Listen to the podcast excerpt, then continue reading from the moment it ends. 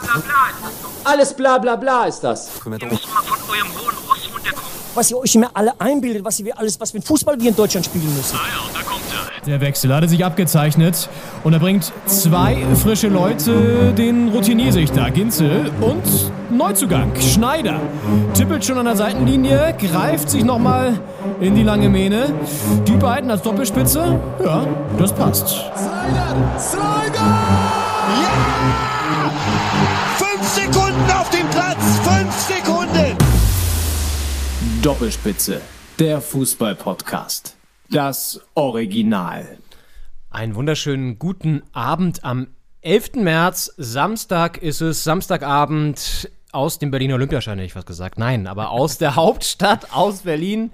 Es ist 19.16 Uhr und die Doppelspitze meldet sich nach einer ja, Winterpause zurück. Wir haben noch mal ein kleines Päuschen eingelegt. Ja, muss auch mal sein. Und uns noch mal mit den Vitamin D Vorräten versorgt, die man so braucht, um über diesen langen Berliner Winter zu kommen. Und sind jetzt aber wieder back in the game mit Folge 124. Melden wir uns pünktlich zurück zur, ja, jetzt geht's langsam los, heiße Phase der Saison. Ja, mein Name ist Leon Ginzel, neben mir sitzt Paul-Henning Schneider. Es ist Winter in Berlin, Henning. Ähm, wie nimmst du das wahr? Ich glaube, also ich, es gibt gerade so ein Gesprächsthema in Berlin und das ist auch Wetter. Schnee, alle kotzen ab, es ist kalt, es ist matschig. Wie hast du das, bevor wir hier zum, zum Fußballgeschäft übergehen, wie hast du gerade so stimmungsmäßig, wie sieht es da so aus bei dir? Ja, es gibt ja erstmal herzlich willkommen, liebe Doppelspitze-Fans. Ähm, an diesem Samstagabend hier oder wahrscheinlich Sonntag bei euch, nehme ich an. Ähm, es gibt ja gerade so, ein, so eine Abstimmung, die jetzt hier am 26. März stattfindet in Berlin, äh, um die Klimaziele der Stadt nochmal anzupassen. Von Ich dachte, ob der 2000 Winter abgeschafft werden Ja. soll. von 2045 auf 2030 und äh, da wird momentan die Werbetrommel für gerührt, auch an der Bande in, im Olympiastadion, in dem wir gerade eben noch waren, äh, war da geworben für und der Wintereinbruch, den wir jetzt wieder haben, der macht da nicht so besonders Werbung für, weil ich meine, es wird ja immer wieder gesagt, dass einer der wärmsten Winter der letzten tausend Jahre ist und das fühlt man gerade nicht so, weil es ist bitter, bitter kalt. Morgens noch so um die 0 Grad und tagsüber wird es auch nicht wesentlich wärmer. Ich war auch Vor gerade allem wird es auch nicht hell. Also heute, hell, ja. da kommen wir gleich noch zu. Es gab ein Highlight während des gesamten Spiels, da kommen wir gleich noch zu. Das hat, das hat mich sehr gefreut. Aber ja, es wird auch nicht hell. Das ist, so, das ist eher auch das Problem. Kälte, ja, auch. Ja. Und Regen auch viel. Nass, Nässe. Aber ich war, also wir waren beide, glaube ich, äh, dick eingepackt, als wir da eben in der, über der Ja, ja, Ostkurve heute ging's, standen. heute ging's, ja, es ja. ging auch. Ähm, Wir haben uns da auch, wir haben ganz gut Stimmung gemacht, auch Ja. finde ich. Die Kurve war da. Es war insgesamt, ähm, ich habe mich gewundert, dass mehr als 40.000 Leute da waren, weil ich fand es relativ leer. Ja, Also es ja. wirkte leer und ähm, das habe ich auch zwischendurch, glaube ich, gesagt, dass die überzähligen Plätze ist ja ungefähr nochmal so die Kapazität von Wolfsburg oder so, also ich sag mal so normalen Fußballstadien, so mit 30, 35.000, die hätten da noch reingepasst heute. Ist Wolfsburg ein normales Fußballstadion? Das ist ja schon mal hier die erste kontroverse. These, Ja. die hier gleich aufgeworfen wird.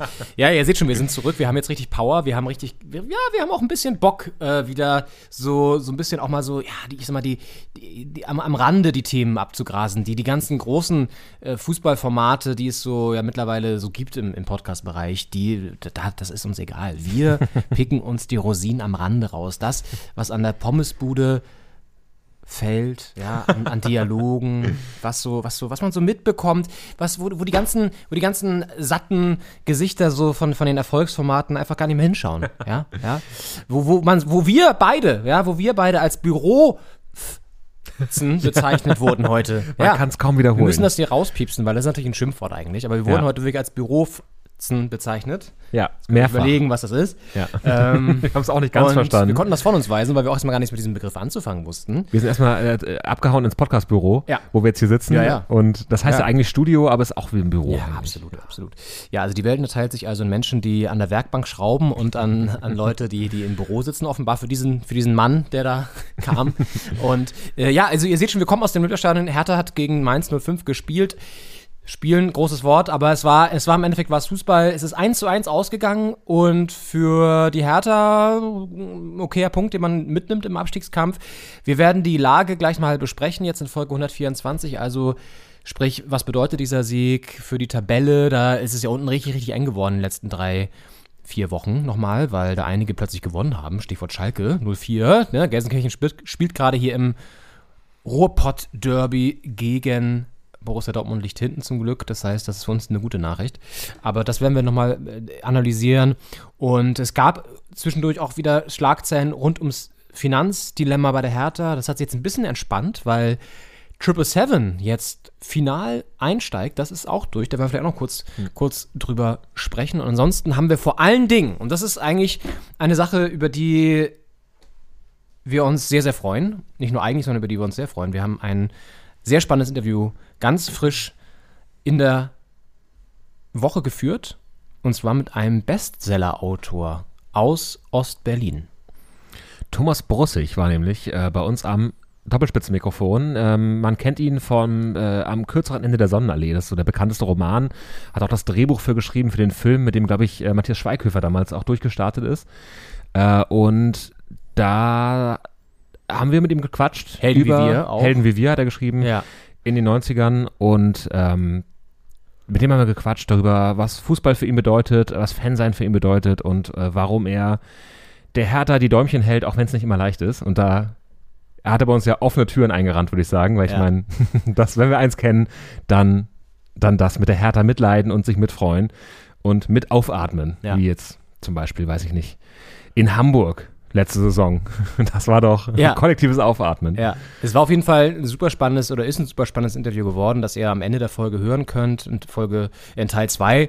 Und falls ihr da jetzt schon durchklicken wollt, könnt ihr euch ein bisschen vorskippen, dann werdet ihr das am, am Ende hören. Wir haben ihn besucht, waren bei ihm in gemütlichem Arbeitszimmer und haben viel über ja, den, auch so diese, diese Zwischensphäre zwischen Fußball und ähm, Kultur, Literatur und, und, und diese ganze Bedeutung, was, warum wir Fußball irgendwie so spannend finden, gesprochen. Und warum er uns irgendwie attracted, warum Fußball aber auch die Kultur eigentlich gar nicht brauchen, umgekehrt. Äh, fand ich auch ein ganz spannender, ganz spannender Punkt. Und auch wie Thomas Brosig zum FC Bayern steht. Auch, Ja. das, auch das spielt eine, eine große Rolle. Äh, all das am Ende im Interview. Und wirklich Matthias Schweighöfer, das soll ich mir gerade nachgucken hier mit meinem mobilen Endgerät, ob Matthias Schweighöfer, hat er mitgespielt in dem Film? relativ überzeugt, äh, lass mich aber auch vom Gegenteil Ja, überzeugen. ich bin mir gerade nicht sicher, aber es kann schon sein, dass er irgendeine Rolle da gespielt hat, wo man dachte, ach ja, witzig. ich meine, der, der ganz junge Matthias Schweighöfer, Soloalbum hat auf jeden Fall gespielt. Ja, ich check das mal kurz, nicht, dass wir hier wieder irgendwelche äh, Gerüchte in die Welt setzen. Bin mir da nicht sicher, ehrlich gesagt. Was man aber Fun-Fact-mäßig sagen kann, ist, dass Sonnenallee, äh, am kürzeren Ende der Sonnenallee ist einer der wenigen Filme, wo nicht das Buch die Vorlage ist, sondern ich glaube, das Drehbuch äh, von Thomas Brosig zuerst geschrieben wurde. Und Mhm, dann, hat er danach nochmal nachgelegt. genau, ne? das Roman, der, das Ja. Roman, der, der Roman, äh, quasi basierend auf dem Also ich sehe hier, also Matthias Schweighöfer sehe ich hier nicht. Robert Stadtlober, ja, vielleicht hast du das ver verwechselt. Das ja. kann sein. Henry Dann- Hübchen natürlich legendär, aber Da nicht Matthias Schweighöfer Matze? Schweighöfer glaube ich nicht, aber Oha, dann habe ich da Ähm. seit, aber seit 20 Jahren liege ich da einer Fehlinformation unter. ich gucke nochmal nach, ob er vielleicht nicht irgendwie eine, eine Nebenrolle auftaucht oder so. Kameraassistenz vielleicht. aber ich glaube nicht, ich glaube nicht. Okay, dann äh, ganz liebe Grüße an, an Thomas Brussig, an Matthias Schweighöfer und das kürzere Ende der Sonnenallee hier in Berlin. Baumschulenweg ist das, glaube ich, der Stadtteil. Ähm, da habe ich dann, das habe ich dann sehr vielen Leuten falsch erzählt in den letzten 15 Jahren. Hast du es wirklich immer so weitererzählt? Das ist denn. Das einer der liebsten Partygeschichten ist das. Okay, okay, okay. Nein, ich habe so oft habe ich es nicht erzählt, aber wenn ich es erzählt habe, war es falsch. Ja, Soloalbum, aber ich glaube, dann verwechselst du es wahrscheinlich. Das kann sein. Ja, ich wollte noch gerade irgendwas erzählen. Ach so, genau. äh, äh, Einer der Gründe, warum wir mit Thomas Boss ja gesprochen haben, waren ja auch oder sind seine berühmten Fußballmonologe, die er geschrieben hat, die jetzt nochmal neu rausgekommen sind im Buch Mats Hummels auf Parship. Das werden wir noch für euch verlinken. Und am Ende nochmal natürlich ein paar nähere Details über dieses Buch verlieren, denn da hat er drei Monologe letztendlich jetzt in ein Buch gepresst. Den ersten hat er schon vor 10, 12 Jahren geschrieben, von einem Fußballtrainer, sozusagen aus der Perspektive eines Fußballtrainers, der so in Magdeburg in der Nähe lebt und als Fußballtrainer wirkt und der so ein bisschen, ja, man kann sagen, in Pöbellaune ist. Er ist in Pöbellaune und äh, das war sozusagen das, das, das Debüt in Sachen Fußballmonolog. Und dann gab es noch einen, wo er aus der Sicht eines Schiedsrichters gesch geschrieben hat. Das Ganze ist auch, zumindest der erste Fußballmonolog, der Trainer ist auch im, auf, dem, auf der Theaterbühne dann gespielt worden. Und jetzt hat er nochmal nachgelegt, sozusagen das Ganze refreshed, ein Update gemacht und einen zweiten Monolog rausgehauen. Auch darüber werden wir sprechen. Denn äh, Thomas Brussig ist eben ein Schriftsteller und gleichzeitig auch Fußballfan, hat auch diese Autoren-Fußballnationalmannschaft gegründet. Also wirklich eine sehr spannende Figur in Sachen Fußballkultur, die wir ja hier representen mit unserem Podcast. Doppelspitze. Falls ihr das übrigens mögt, könnt ihr uns gerne liken. Ja, da haben wir gar nichts gegen. da, das, da freuen wir uns sogar, wenn ihr das bei Spotify einfach macht. Mm, Das geht ja sehr einfach. Da kann man einfach eine Sternenbewertung abgeben, zack, zack, fertig ist das Ding. Klick, bumm. Ein, Ja. zwei Klicks ist man dabei. Ja. Und da freuen wir uns sehr drüber. Da freuen wir uns sehr drüber. Henning, wie hast du die letzten Wochen so genutzt, um nochmal auch so fußballmäßig so durchzuschnaufen? Es war ja jetzt unsere Winterpause quasi. Es war unsere Winterpause und äh, ich war in Wien, äh, Ja. haben wir auch besprochen, und da habe ich auch so ein kleines Stadionerlebnis gehabt. Ich war bei Austria Wien Ah ja. im Stadion, äh, habe ein Heimspiel geguckt gegen, gegen Hartberg, ein, ein Verein aus äh, der Steiermark, der eher im unteren Tabellensegment äh, rangiert, äh, 0, also 3-0 hat Austria Wien gewonnen. Stimmung war gut. So ein kleines Stadion gewesen. Ich fand es ganz schön, mal so einem kleinen Stadion zu sein. So 17.000 Leute passen rein, 10.000 waren da. Und ähm, das fand ich, also allein was so die Schlange am, am Bierstand angeht und auch so die Atmosphäre, es war irgendwie alles ein bisschen mehr wie so eine Handballhalle. Ähm, Was für eine Biersorte wird da ausgeschenkt? Ist es Tucher? Es gab äh, Schwächerter, Ich weiß nicht, ob Tucher österreichisch ist. Nee, ich glaube gar nicht, aber. Schwächerter, Schwäch- Schwächert, ich weiß gar nicht, ausgesprochen wird. Das ist der Flughafen äh, äh, von Wien, ist in Schwäch Schwächert, heißt es, glaube ich. Und da gibt es auch eine Biersorte, Schwächerter.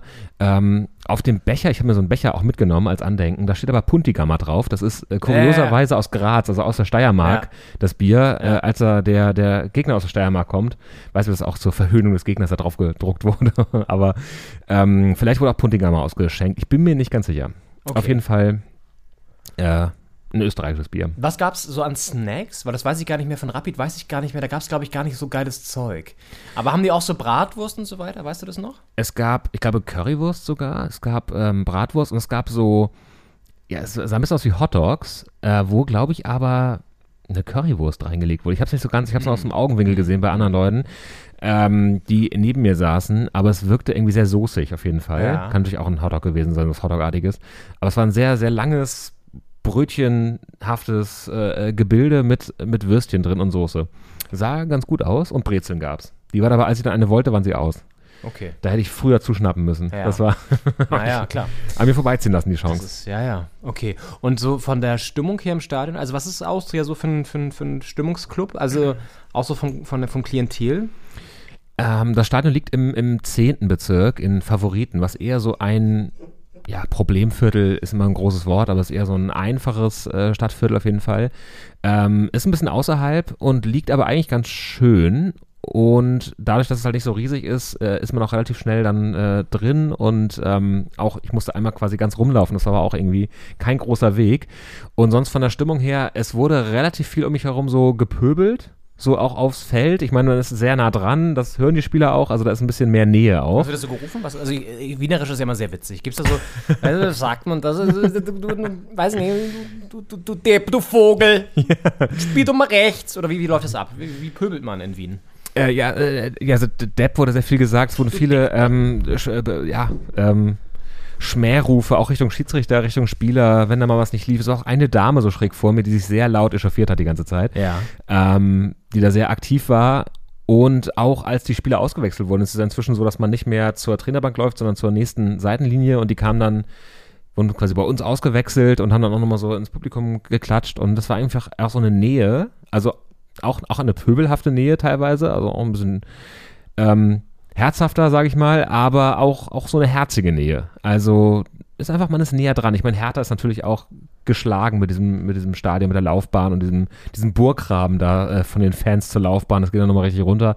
Also es ist einfach eine sehr weite Distanz bis zu den Spielern. Ja. Und das war da krasses Kontrastprogramm, weil es eben auch alles sehr nah dran ist. Ja. Ansonsten, ja, ich saß auf der Haupttribüne, hatte also relativ Mittellinie einen Sitzplatz. Äh, da war es dann, also Hast du dir mal gegönnt? habe ich mir mal gegönnt. Hast du War dir aber, mal auch, gegönnt? war aber auch relativ preiswert, muss man sagen. Hast du Und vor Ort gekauft oder online vorher? Ich habe das äh, online vorher gekauft, aber ja.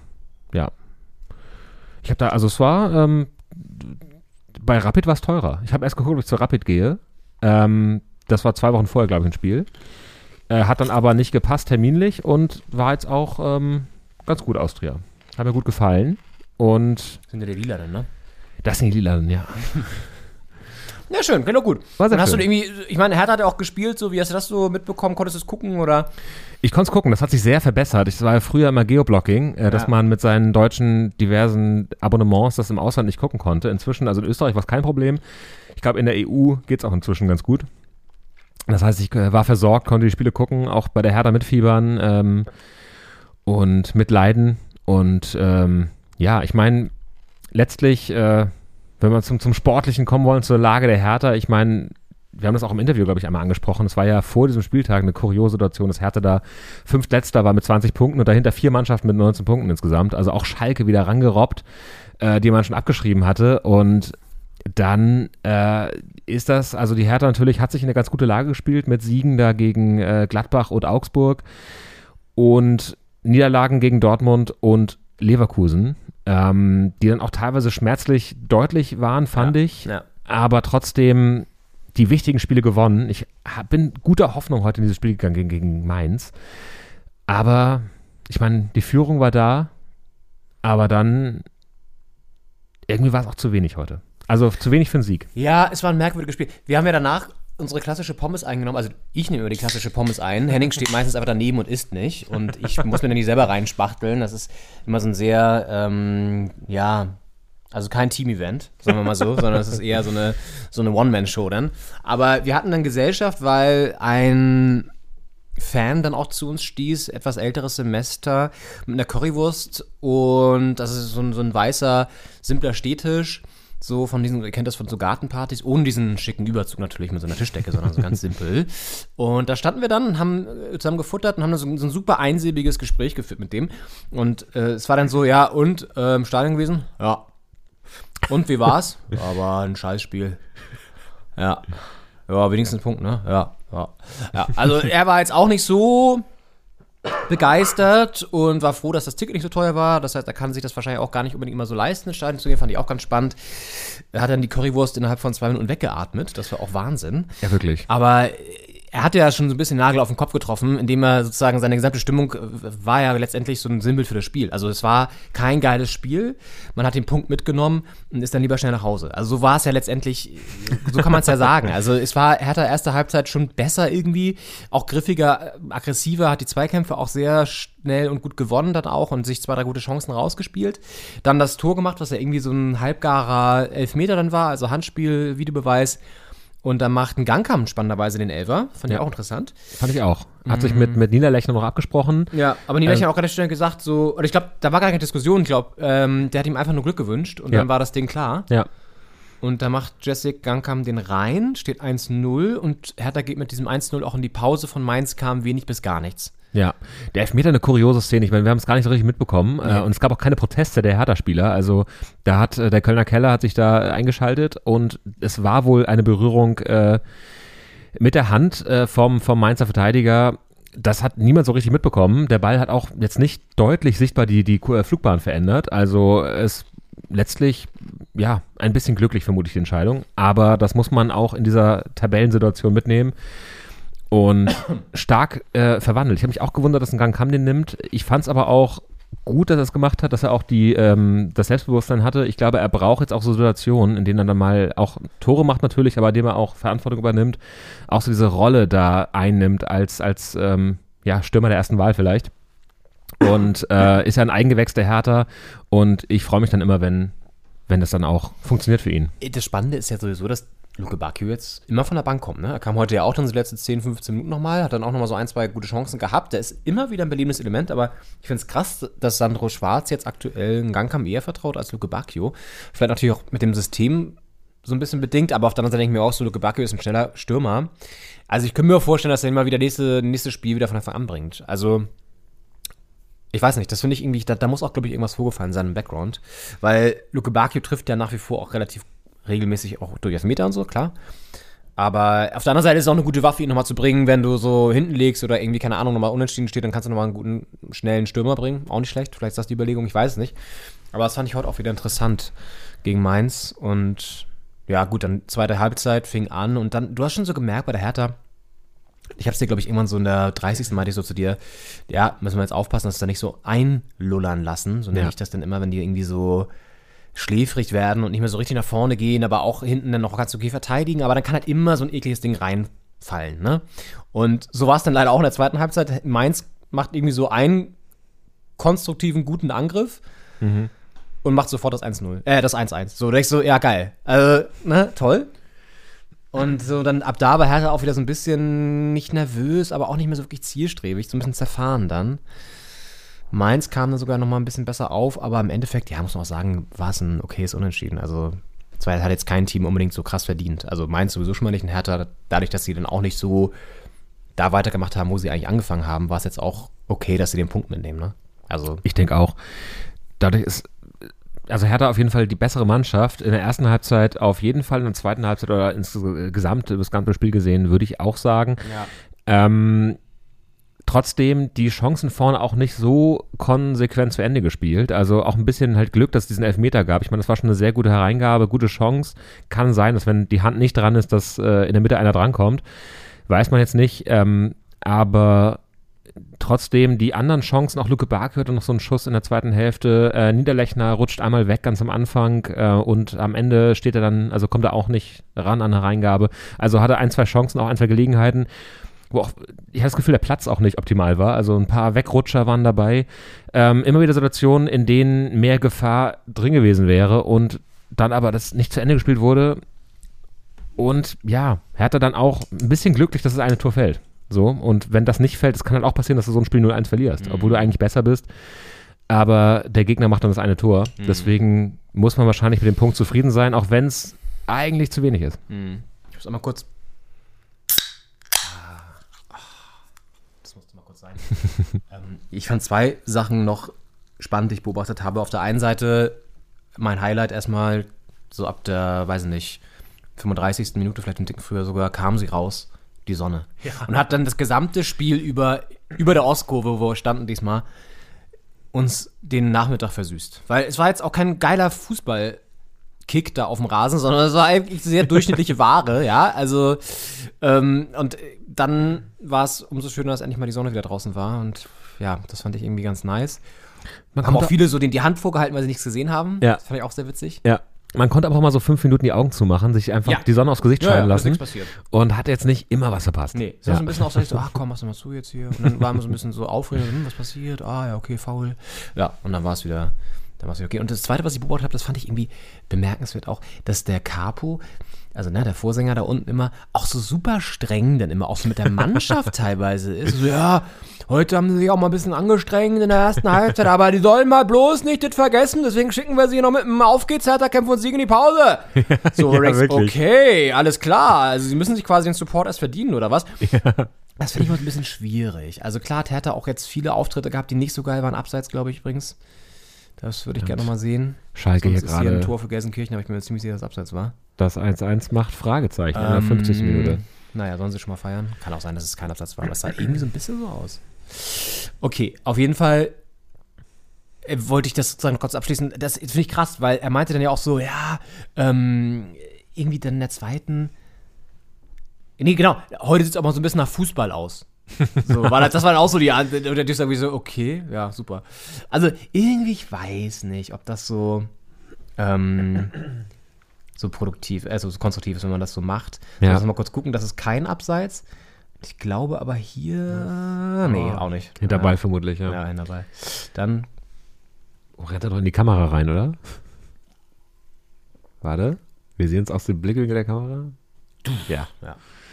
Warum machen die jetzt den Ausgleich da? Das ist für Hertha nicht so super, weil Das, oh. das sind eigentlich, das äh, peilt man eigentlich an, dass sie das verlieren. Naja, gut. Warten wir mal ab. Ja, aber das waren die beiden Beobachtungen, die man so am Rande noch mitbekommen hat. Ansonsten hatten wir noch eine spannende Rückphase, sind einmal quer durch Berlin gefahren mit der U2. Das war auch toll. Ja. Da kriegst du auch mal einiges mit. Da wurde schon auf dem gegenüberliegenden Sitz wurde schon beraten, welches Heimspiel als nächstes besucht wird. da wurde jetzt, glaube ich, Stuttgart rausgepickt. Und dann haben wir noch einen Mecklenburger getroffen, der uns in der U5 erklärt hat, auf dem Weg zum Finch-Konzert, welchen Fußballverein er dann so supportet. Henning, hast du das gemerkt? Ja, das ist ein, also er hat nochmal sehr betont, also er kommt aus Mecklenburg-Vorpommern, Ja. äh, bundeslandmäßig, aber eben aus Mecklenburg, nicht aus Aus Vorpommern. Mecklenburg. Und äh, da haben wir natürlich sofort gedacht, dass Hansa Rostock da wahrscheinlich der Verein der Wahl ist. Ja. Ist auch, er hat ja später gesagt, dass er auch eine Dauerkarte hatte, äh, vor 20 Jahren mal, für Hansa Rostock. Also da lagen wir nicht ganz falsch, aber die äh, echte Liebe oder wahre Liebe? Echte Liebe ist es, ne? Die echte Liebe. Nee, sagen wir die Sympathien hat. Sympathie, die echte Sympathie bei Ja, ihm, ja. Ähm, die liegt beim BVB. Beim BVB. Borussia Dortmund, die jetzt gerade hier im Revierderby. Das war, ja, auch so geil, weil ne, wir kamen ja irgendwie so auf Fußball, wir hatten, wir hatten die Schals an und meinte so, ja, guck mal auf Fußball, so, ja, Hertha, ah ja, okay. Und dann fragt man natürlich immer so, ja, was bist du denn so ein, äh, für ein Fan, beziehungsweise der, der, der Icebreaker war ja eigentlich, dass er uns ein Bier angeboten hat Ja. von seinen Sixpacks, die er da mitschleppte. Mit seinen Jungs. Und dann meinten wir es, und dann hatten wir beide Maske auf, so auch als Einzige im Wagen, ist ja auch okay, muss man ja alles nicht mehr machen und so, aber ich finde es irgendwie gerade noch so, habe ich ein bisschen Bock, Maske zu tragen. Und dann meinte er so, ah nee, ihr könnt ja gar nicht trinken, habt denn Maske auf. Woraufhin ich dann äh, natürlich gekontert habe und meinte, nö, das kann man schon machen, wenn man Maske auf hat. und so kamen wir dann ins Gespräch. Naja, und dann halt so über, über Mecklenburg auf Hansa und genau, und dann irgendwie Dortmund, weil Dortmund hat uns dann erklärt, weil sie aus, also die Außendarstellung des BVB ergänzt sich mit seiner, Mit seiner Philosophie. mit seiner Philosophie am besten. Deswegen Ja. ist sozusagen Dortmund sein Favorite Club. Das habe ich auch gefragt, in, welcher, in welchem Jahrzehnt er das auch für sich entdeckt hat. Also ob das jetzt die Klopp-Ära war, ob das, äh, Ja. weiß ich nicht, Lars Ricken 97, äh, das Was ist, Außen, was ist denn die. Außendarstellung vom BVB? So, so ein Arbeiterverein, die Pöhler oder was? Ja. Das ist doch alles auch nicht mehr so. Naja, aber das wollte ich auch nicht vertiefen. War nicht der richtige, der richtige Moment. Sind nicht die Büro auf jeden Fall, ne? Ja, ja. ja. Also Wir wollen das Wort nicht so oft sagen. Nein, das, das war ja auch sehr unqualifiziert von dem Team. Ja, wirklich. Ähm, aber ja, das war nochmal ein lustiges, lustiges Gespräch. Auf jeden Fall, genau, und diese, diese Anekdote noch aus, dem, aus der Dauerkartensaison mit Hansa, wo er dann irgendwie letzter Spieltag nach München gefahren ist. Ja. Oder sind sie dann gefahren zusammen und dann äh, ist, ist, ist München nicht Meister geworden, sondern Dortmund, Mhm. offenbar. Oder auf jeden Fall gab, ist, ist, sind die nicht Meister geworden, Bayern in der Saison. Keine Ahnung, wer da Meister geworden ist. Ja. Müssen wir nochmal Das gegenchecken. könnte 2002 die Saison gewesen ich sein, weiß oder? auch nicht. Sind, ist Dortmund nicht Meister geworden? Ich weiß nicht. Äh, Nee, da sind sie. Ist das schon so lange her? Naja, egal. ja. Checken wir nochmal. Wir checken das nochmal gegen, Ja, aber, aber, auf jeden Fall waren sie dann, äh, da gab es doch das alte Olympiastadion in München nämlich und dann äh, hat er erzählt, und, ja, und dann fand ich es toll, egal, sind nicht Meister geworden, äh, die Bayern, aber haben am letzten Spieltag für alle Fans, auch die Gästefans, haben sie Freibier. Haben sie Freibier spendiert. So bleibt man über 20 Jahre in Erinnerung bei den Leuten. Ja, Ne? Einfach Siehst du, ein genau, bisschen, einfach Freibier, das ist so einfach. mal so ein Fass aufmachen. Der Mensch ist einfach so einfach gestrickt. Das ist das Tolle. Ja. Das ist wirklich das Tolle. Ach ja, nee, das aber es waren ist ja schön, also äh, nach eigener Aussage haben sie damals von 34 Spielen 28 besucht. Also die, Stimmt, die ja, ja. Heimspiele natürlich Ja, ja. mit der Dauerkarte, aber dann eben auch von den äh, Auswärtsspielen die allermeisten. Ja. Und das ist, wir können es nicht nachprüfen, wir müssen da dem Mecklenburger vertrauen. Ähm, aber eine, eine stramme Leistung auf jeden Fall. Das ist eine Saison, da hat man sich mal für den Fußball auch äh, entschieden in seinem Leben als Haupthobby, würde ich sagen. Da ist nicht, viel- nicht viel Platz für anderes gewesen. Voll. Ja, ja.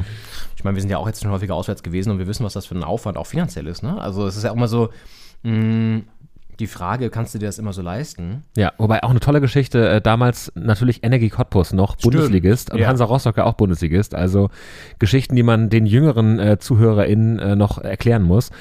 Ähm, und dann mit dem, mit dem Sonderzug ohne Halt von Rostock nach, nach Cottbus. Ja.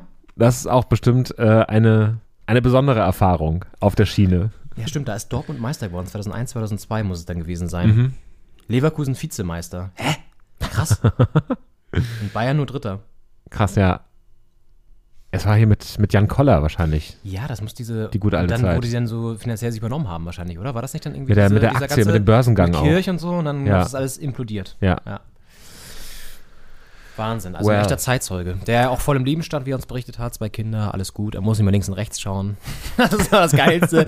Also, nee, er muss links und rechts schauen. Eine Frau, zwei Kinder. Ach toll, super, super. Ja, nee, das, das sind so die Gespräche, die man so auf dem Weg zurück, während man noch so dieses Hertha-Spiel so verarbeitet, so mitschneidet. Ja. Und jetzt läuft hier das Revierderby und es steht 1 zu 1. Es Ja. kann nicht gut sein für uns. Wir schon, mal, lass mal auf die Tabelle kurz gucken. Es ist so, dass Hertha überm Strich steht und 15. 15. ist, exakt. Aber dahinter wird es halt Genubbelt es sich. immer wieder eng. Oh, fast ein Eigentor hier von Dortmund. Und zwar ist es wirklich so, Bochum ist jetzt durch diesen Sieg in Köln vorbeigezogen. Mhm. Hat jetzt 22, Hertha 21, Stuttgart 20, die einen Punkt mitgenommen haben, immerhin aus Frankfurt. Gelsenkirchen auf 17. Und Hoffenheim, also auch mit 20 und Hoffenheim mit 19 Punkten letzter. Die spielen aber morgen erst. Gegen Freiburg. Also es ist alles super eng beisammen. Die Spiele, die kommen, sind jetzt die entscheidenden. Wir spielen in Hoffenheim. Wir haben Stuttgart zu Hause. Wir haben Ähm, wir haben Bremen noch zu Hause, wir sind in Köln. Also das sind jetzt auf jeden Fall diese, die machbaren Spiele, die wir noch gewinnen müssen. Ja. Und dann, Und auch die direkten Duelle da gegen die ja. Keller, Kellerkonkurrenz. Ja, und heute das irgendwie auch wieder so ein bisschen, war so ein bisschen Pomade. Ich hoffe, dass sie sich da wieder so ein bisschen reinfuchsen, weil ja. das können wir uns jetzt nicht so oft erlauben. Also nächster Spieltag gegen Hoffenheim ist auch echt schon wieder wichtig, ne? Weil Hoffenheim, das ist ja sonst immer so ein Kackspiel, wo man sich denkt, ach, geht um nichts, aber im Endeffekt sind die auch unten drin, ne? Ja. Auch Wahnsinn, wie die da wirklich im Keller mitspielen. Ich meine, vor, Ja. vor ein paar Wochen hat man so gedacht, die könnten noch reinrutschen. Und das ist ja wirklich volle Granate passiert. Und Hast du mitbekommen, dass Hopp jetzt seinen, sein, sozusagen sein, sein, sein Alleinführerschaft abgegeben hat und jetzt diese, also das quasi er nicht mehr die Hauptbefugnisse dort im Verein hat, sondern das hat er dem Verein wieder übertragen und will sozusagen jetzt dafür sorgen, dass diese Machtverhältnisse anders aufgeteilt werden. Das heißt nicht, dass der Verein weniger Geld bekommt von ihm, aber es gibt ja auch gerade so ein, so ein Verfahren beim Kartellamt gegen die Bundesliga, auch gerade so was die 50 plus 1 Regel angeht. Auch, glaube ich, was die ganzen Werksvereine angeht, wie in Leverkusen und in Wolfsburg, die nämlich auch überlegen, das so ähnlich zu machen wie jetzt Hopp. Also trotzdem sozusagen noch nach wie vor als Geldgeber im Background stehen, aber eben raus aus dieser Struktur, dass die dann die, die Entscheidung treffen hauptsächlich so. ja, Ähm, ist ganz interessant gerade. Ja und bei der dazu- Hertha Ja, genau. ja auch Bewegung drin. Ja, 777 oder 777, wie heißen die eigentlich? die haben sich noch nicht so richtig Keiner weiß bei den Fans, es. ne? Vielleicht heißen die auch 777 oder Septe, Septe, Septe. Vielleicht sind die Franzosen. Nein, das sind Amis. Also würde ich auch sagen Triple Seven. Die machen nochmal so eine kurzen, coolen Abkürzung. Ja, es muss immer handy sein Ja. äh, in den USA. Und äh, aber so richtig vorgestellt haben sie es noch nicht. Vielleicht kommt das ja noch. Ähm, anscheinend kommen es aber erstmal 34 Millionen Euro äh, in die Kasse, äh, so eine kleine direkte Finanzspritze, damit das auch alles mit der Lizenz. Für welche Liga muss ich ja noch äh, sportlich entscheiden, aber das zumindest kosten ja beide Geld. Und damit er, weiß ich nicht, dass äh, das Konto wieder im Grünen ist, wird er erstmal ein bisschen Geld äh, Ja. rein, reingepflanzt. Und dann scheint das jetzt ja in trockenen Tüchern zu sein. Es war ja Es, ja, zuletzt. es sah nicht gut aus zwischendurch, ne? Also Mhm. es klang dann so von wegen, okay, wir müssen noch so ein paar Tranchen zurückzahlen, das kriegen wir vielleicht gar nicht hin, weil wir haben gar kein Geld und da sind plötzlich dann so Summen aufgelaufen, die wir nicht bedienen können. Ja. So, Ist auch, ja auch- geil, macht auch richtig Spaß denn. Und Dortmund macht das Tor. Yes, geil, ey. Nice, wichtiges Ding von Guerrero. Schöne Bude auch. Bisschen Ambiges- fies jetzt Gelsenkirchen gegenüber, aber auf der anderen Seite, wir brauchen es einfach jetzt gerade, Leute. Ja, wir können da, können da nicht viel, nicht viel verschenken gerade. Ja, aber jetzt schießt Triple Seven Geld rein. Insgesamt 100 Millionen habe ich nochmal nachgelesen und jetzt diese 35 ist, sind sozusagen oder ist die erste Tranche. Mhm, ah, okay. Mhm. Also sie haben jetzt sozusagen sich, das war ja vorher schon die Einigung mit Windhorst Bestand, das muss dann mit dem Verein aber nochmal erklärt werden, wie das jetzt genau abläuft. Und jetzt haben sie sich geeinigt und jetzt überweisen sie halt schon mal die ersten 35. Was uns wieder so ein bisschen ruhiger schlafen lässt. Auf der anderen Seite ist es auch spannend, was dann passieren wird, ne? weil sie haben ja schon verschiedene Vereine im Portfolio in Europa und die Frage ist, wird Hertha jetzt zu so einer Art Farming-Team für größere Clubs? Wie Sevilla, ich glaube, Sevilla sind sie ja auch mit beteiligt. Ja. Und es kann ja schon sein, dass jetzt da so ein paar Talente dann zu Hertha ausgeliehen werden, dann sozusagen performen und dann wieder zurückgehen oder wie auch immer. Ich glaube, da wird ein so ein ähnlicher Austausch wie mit dem Red Bull-Universum, wird da so langsam zumindest, Mhm. vielleicht nicht so extrem, aber ein bisschen wird das mit Sicherheit eine Rolle spielen. Ja, ich finde es sehr, sehr spannend. Äh, äh, Red Star Paris ist auch noch ein, ein Verein im Portfolio. Das ist ein äh, französischer Zweitligist und ein Verein mit einer sehr, sehr linken äh, Fan-Tradition. Und ähm, da ist es auch nicht überall gut auf, äh, ein, äh, aufgenommen worden, angekommen, ähm, dass da jetzt so ein großer Sponsor drin ist. Da kann man auch mal drauf schauen, wie da so Triple Seven in anderen äh, Ligen, Ländern bei den Fans so gesehen wird. Vielleicht kommt da auch nochmal ein kleines Feature. Ich glaube halt auch, dass die sind halt so, so ein bisschen im Background mehr, als jetzt irgendwie zum Beispiel der Chelsea-Owner, der jetzt da irgendwie seine Millionen da reinschießt, sondern die agieren im Hintergrund, sorgen dafür, dass die Strukturen, glaube ich, so sind, dass die dann arbeiten können damit und dass sie sozusagen ihre, ihr Netzwerk da gut stärken können. Und natürlich am Ende auch Profit rausziehen, ist ja auch klar, dass es ja in Investorengesellschaften natürlich immer am Ende auch mehr rausbekommen, als sie reinstecken. Ja. Äh, würde ich erstmal behaupten. Und das machen sie, glaube ich, auch bei der Hertha so. Wird spannend sein. Ich habe jetzt ein Statement gelesen von dem, von dem Ober-CEO da oder wer auch immer das dann so, was er für eine Position innehat. Und der meinte so, ja, wir konnten schon während des Prozesses sehr viel über die Historie bei der Hertha lernen und wir sind gespannt auf mehr. So, ich verkürze das jetzt mal. Aber das ist so, was, was war so die, die, äh, die Aussage und irgendwie so, wir respektieren die 50 plus 1 Regel und wollen auch, dass sozusagen beibehalten wird und finden das irgendwie eine wichtige Tradition im deutschen Fußball, bla bla bla bla, bla was du halt so sagst, ne? Ja. Aber ja. Bin gespannt, ob sie bei der, bei der Tradition der Hertha, ob sie da den, den Raddampfer Hertha hier, Spreedampfer da mitbekommen haben oder irgendwie so die Klinsmann-Geschichten. Aber es gibt ja doch die Tradition äh, und die Geschichte der Hertha ist ja doch wechselhaft gewesen auch. Absolut, ja, ja. In den letzten 100, Ja. 100 irgendwas Jahren. Also in 130. den letzten zehn Jahren haben- war sehr wechselhaft, Ja. sehr turbulent. Wurden dann auch gefragt vorhin in der, in der U-Bahn von den Mecklenburger, ja, und ihr seid, was seid ihr, Hertha-Fans? Wie ist das so? Und wir auch so, ja, ist es, ist das gut? Und wir so, ja, also, Mal so, mal so, mal so. Ja. Auch oft mal nicht so schön, aber ja, und da mussten wir leider raus. Ja, konnten wir gar nicht weiter vertiefen. Schade, schade, schade. Ja, wir haben ja sogar noch eine, noch eine Station mitgequatscht und mussten aber selbst raus. So. Ja, ja, ja, ja. Absolut. Ach toll. Nee, das war sehr schön. Ja, Triple Seven. Ähm, wir sind, das, da kann man noch gar nicht so sagen, das muss man jetzt mal abwarten, wie das denn so genau aussieht. Und wie die uns dann da als Hertha unterstützen werden oder auch nicht. Ja. Die werden, die werden sich vorstellen und, und wenn nicht, dann stellen, stellen wir sie euch vor, würde ich sagen. Ähm, und ja, mal gucken. Wir müssen das, glaube ich, abwarten. Ich meine, das Geld ist jetzt ja irgendwie drin. Ich meine, mit, mit Windhorst äh, war ja der Investor drin und der kann das ja nur weiterverkaufen. Das heißt, äh, den Investor wird man nicht los. Weil dem das wieder abkaufen äh, ist, äh, ist nicht drin für die Hertha. Das heißt, äh, da muss man jetzt einfach gucken, dass man da einen vernünftigen Partner an der Seite hat, finanziell, wirtschaftlich. Und ich habe so, also Windhorst, der ist ja auch bei der, bei der Flensburger äh, Werft mit drin, was ja auch so ein Krisenunternehmen ist. Wir sind ja beide äh, Flensburger Jungs, deswegen haben wir da eine gewisse Beziehung zu. Und ich habe so das Gefühl, dass der hauptsächlich sich in Unternehmen investiert, die einfach nicht gut dastehen. Ich hatte das Gefühl, als er bei Hertha eingestiegen ist, musste er die Hertha so ähnlich sehen, so als, als kleinen Krisenclub. Und ich habe das Gefühl, weiß nicht, vielleicht ist Triple Seven da ein bisschen anders aufgestellt. Ja, was ich ganz spannend fand, also A, habe ich gerade gelesen vor kurzem, dass die Flensburger Werft jetzt äh, einen ziemlich großen Deal eingefädelt hat. Ich glaube, entweder mit LNG, also mit dem Liquid Gas, haben sie, glaube ich, jetzt irgendwie so, so einen Deal eingefädelt. Da hat Robert Habeck mal äh, da, glaube ich, die Kontakte nach Flensburg spielen lassen. Oder ich glaube, das hatte damit was zu tun. Also auf jeden Fall haben sie einen ziemlich fetten Deal abgeschlossen. Also da läuft es wieder ganz gut. Da sind die Auftragsbücher wieder voll. Aber was Windhorst angeht, das fand ich ganz spannend. Er hat sich mit Triple Seven ja schon vor ein paar Monaten oder so geeinigt, schon vor Weihnachten oder so. Und übernimmt wohl irgendwie auch dann so Anteile an denen. Also hat jetzt irgendwie so, es scheint Teil, Teil des Deals zusammen, Dortmund jetzt gleich mit einem 3-1. Jo, nee, ah, schade. Ah, Gittens fast mit dem 3-1, das war sehr scharf, haarscharf. Nee, und hat dann irgendwie jetzt von Triple Seven da auch so Anteile übernommen. So, das war so äh, quasi part of the deal, war dann, dass er da auch einsteigt, so ein bisschen und da noch so ein bisschen profitiert. Fand ich auch so geil. Also die Verhandlung, das ist auch alles mehr super weird. Ja, das heißt, also, dass das nicht alles jetzt bar überwiesen wird, ist ja auch klar, aber äh, wie das dann so aufgeteilt Ja, wird, auch in so Aktienpakete und so. Ich, der, der hat doch, also die fragt mich bei dem immer, wie viel fiktives Vermögen und wie viel echtes hat er eigentlich? Also, weißt du so, der gibt dann immer so an, so, ja, das sind hier so meine, meine Vermögenswerte und wahrscheinlich ist davon 90 Prozent einfach irgendwelche Beteiligungen und irgendwelchen Sachen, wie der wieder werft und so und das ist dann sein Vermögenswert. Ja. Wo man fragt, ja, wo ist das Hartgeld denn, Diggi? So, Also, ne, wo ist, wo, ist, wo ist dein Gold? Ja, Wo sind die Scheine? Zeig mal. Zahl die Parkour, Parkour mal da, ja. Ja.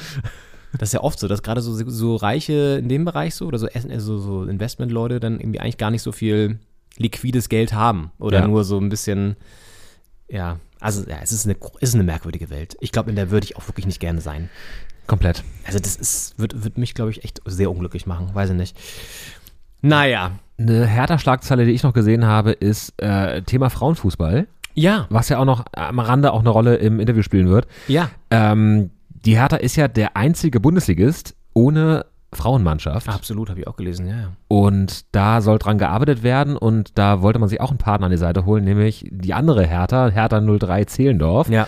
Und hatte Interesse da quasi die, ähm, die erste Frauenmannschaft und also ich glaube ein, zwei Mannschaften einfach zu übernehmen, dass die dann einfach unter den Profibedingungen bei der Hertha trainieren können und dann hat der DFB da aber einen Riegel vorgeschoben und gesagt, ähm, ganz oder gar nicht, Leute. Also entweder übernehmt ihr die komplette Frauensparte von, weiß nicht, äh, erste Mannschaft bis F-Jugend Ja. äh, oder gar nicht. Ja. Und dann hat man irgendwie gedacht, okay, jetzt für alle haben wir jetzt auch nicht Platz auf dem Olympia-Trainingszentrum. Ähm, und das ist noch nicht ganz raus, glaube ich, wie das jetzt läuft. Aber anscheinend musste die gesamte Mannschaft übernommen werden, die gesamte Sparte quasi, die Abteilung. Und ich glaube, ähm, Hertha 03 Zehlendorf darf dann auch zwei Jahre lang keine eigene Frauenmannschaft mehr haben. Die müssen das quasi wieder komplett neu aufbauen, weil die wollen halt auch eine Mädchen-Damen-Abteilung haben. Äh, und das äh, ist noch ein bisschen äh, skurril gerade, weil äh, das anscheinend nicht so einfach ist, wie es sich vorgestellt wurde. Und ähm, das dann auch Ich frage mich ja, ist das, sind das diese Investorengene, die Windhaus jetzt übertragen hat, dass Hertha jetzt auch sozusagen für sich entscheidet, ich steige, wir steigen auch woanders noch ein? So?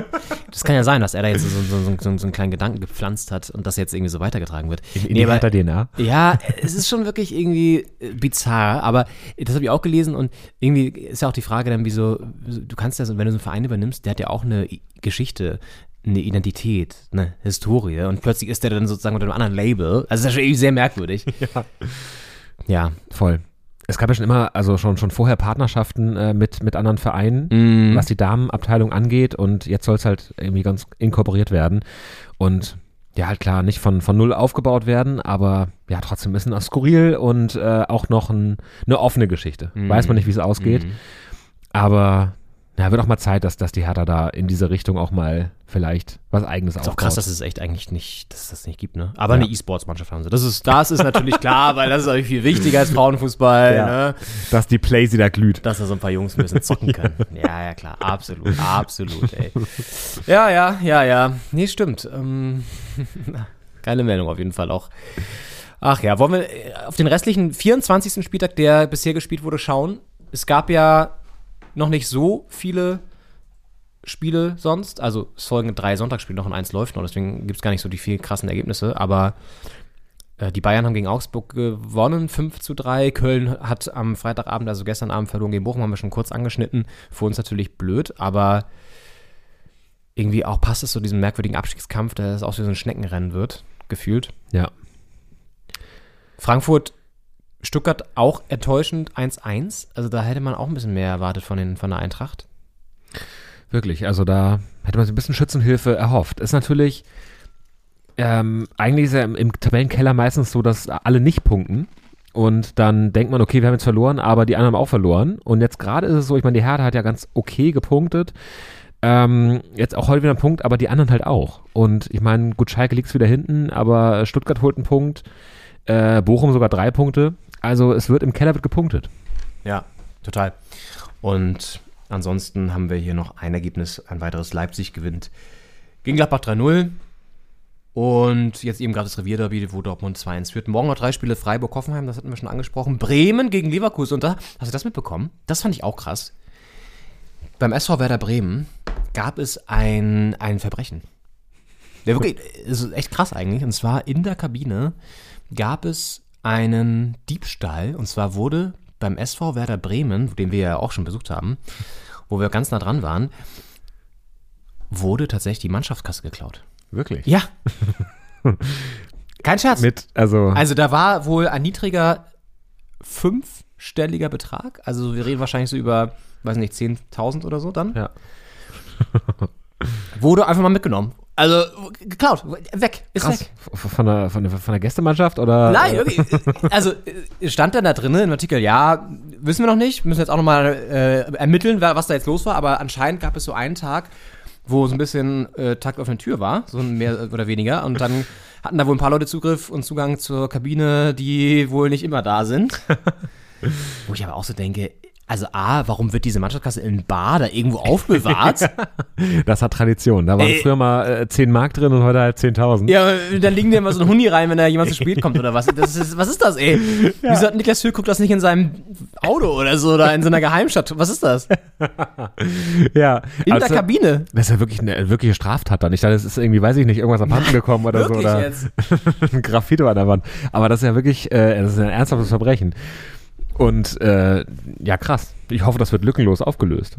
Können wir auch nochmal vielleicht bei der, bei der Deichstube Also Ich wollte schon sagen, wir anfragen. müssen einmal anfragen, was da Ja. jetzt passieren wird. Das hatte ich echt überlegt. Das können wir mal vielleicht für nächste Woche machen. Aber das ist ja wirklich unfassbar. Also wirklich, A, würde mich gerne mal interessieren, warum haben die das da bar liegen? B, ist das so eine Mannschaftskasse? Wir kennen das so von diesen, die, kennst du diese Dinger, diese, diese Kassen, wo man so, wenn so ein Tennisturnier war oder so früher oder irgendwelche anderen, wo die so aufgemacht werden, weißt du, so meistens so blaue Stahlkästen, wo Ja. dann so ein kleiner Griff dran war, ein Schloss, dann machst Ja. du so auf, dann klappst du es so auf.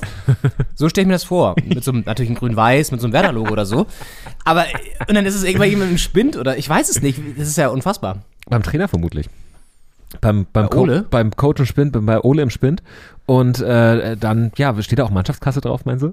Ja, und vor allen Dingen, wenn da 10.000 Ocken drin liegen, also selbst wenn du es einen Hunderter drin liegen hast, ist da ganz schön viele Scheine. Das sind dann ja 20 Hunderter, oder? 10 sind 1000?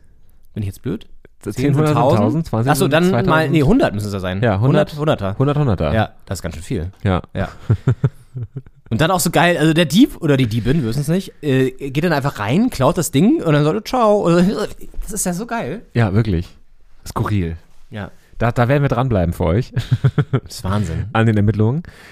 Und ja, also ich meine, wir waren es nicht. Ne? Wir sind Nee. zwar nah dran am SV Werder Bremen, aber so nah auch nicht. Mein Verdacht liegt ja nahe, dass so irgendwie so La Soga oder so vielleicht da so aus Hamburg, ich weiß gar nicht, wo ist denn der? Das ist in Dubai, glaube ich, mittlerweile, aber irgend so ein HSV-Dude da reingegangen ist und die so ein bisschen ärgern wollte. Kann sein. Es gibt auch immer diese Banner-Aktion auch, wo so andere Ultras so ein Banner klauen. Stimmt. Vielleicht, oder das war der HSV, äh, wirklich ein Spieler vom HSV, ein aktiver Spieler. Ja. Der da hingegangen ist und das geklaut hat und dann so, weiß nicht, wenn das irgendwie wieder, gut, Derby gibt's gerade nicht, aber der ist dann so präsentiert und sich da so vor ein Selfie macht oder so. Das finde ich ja super geil. Vor allen Dingen ist es ja Bargeld, das heißt, du kannst auch locker ausgeben alles, hast du auch kein Problem, ist ja nicht markierte Scheine oder so.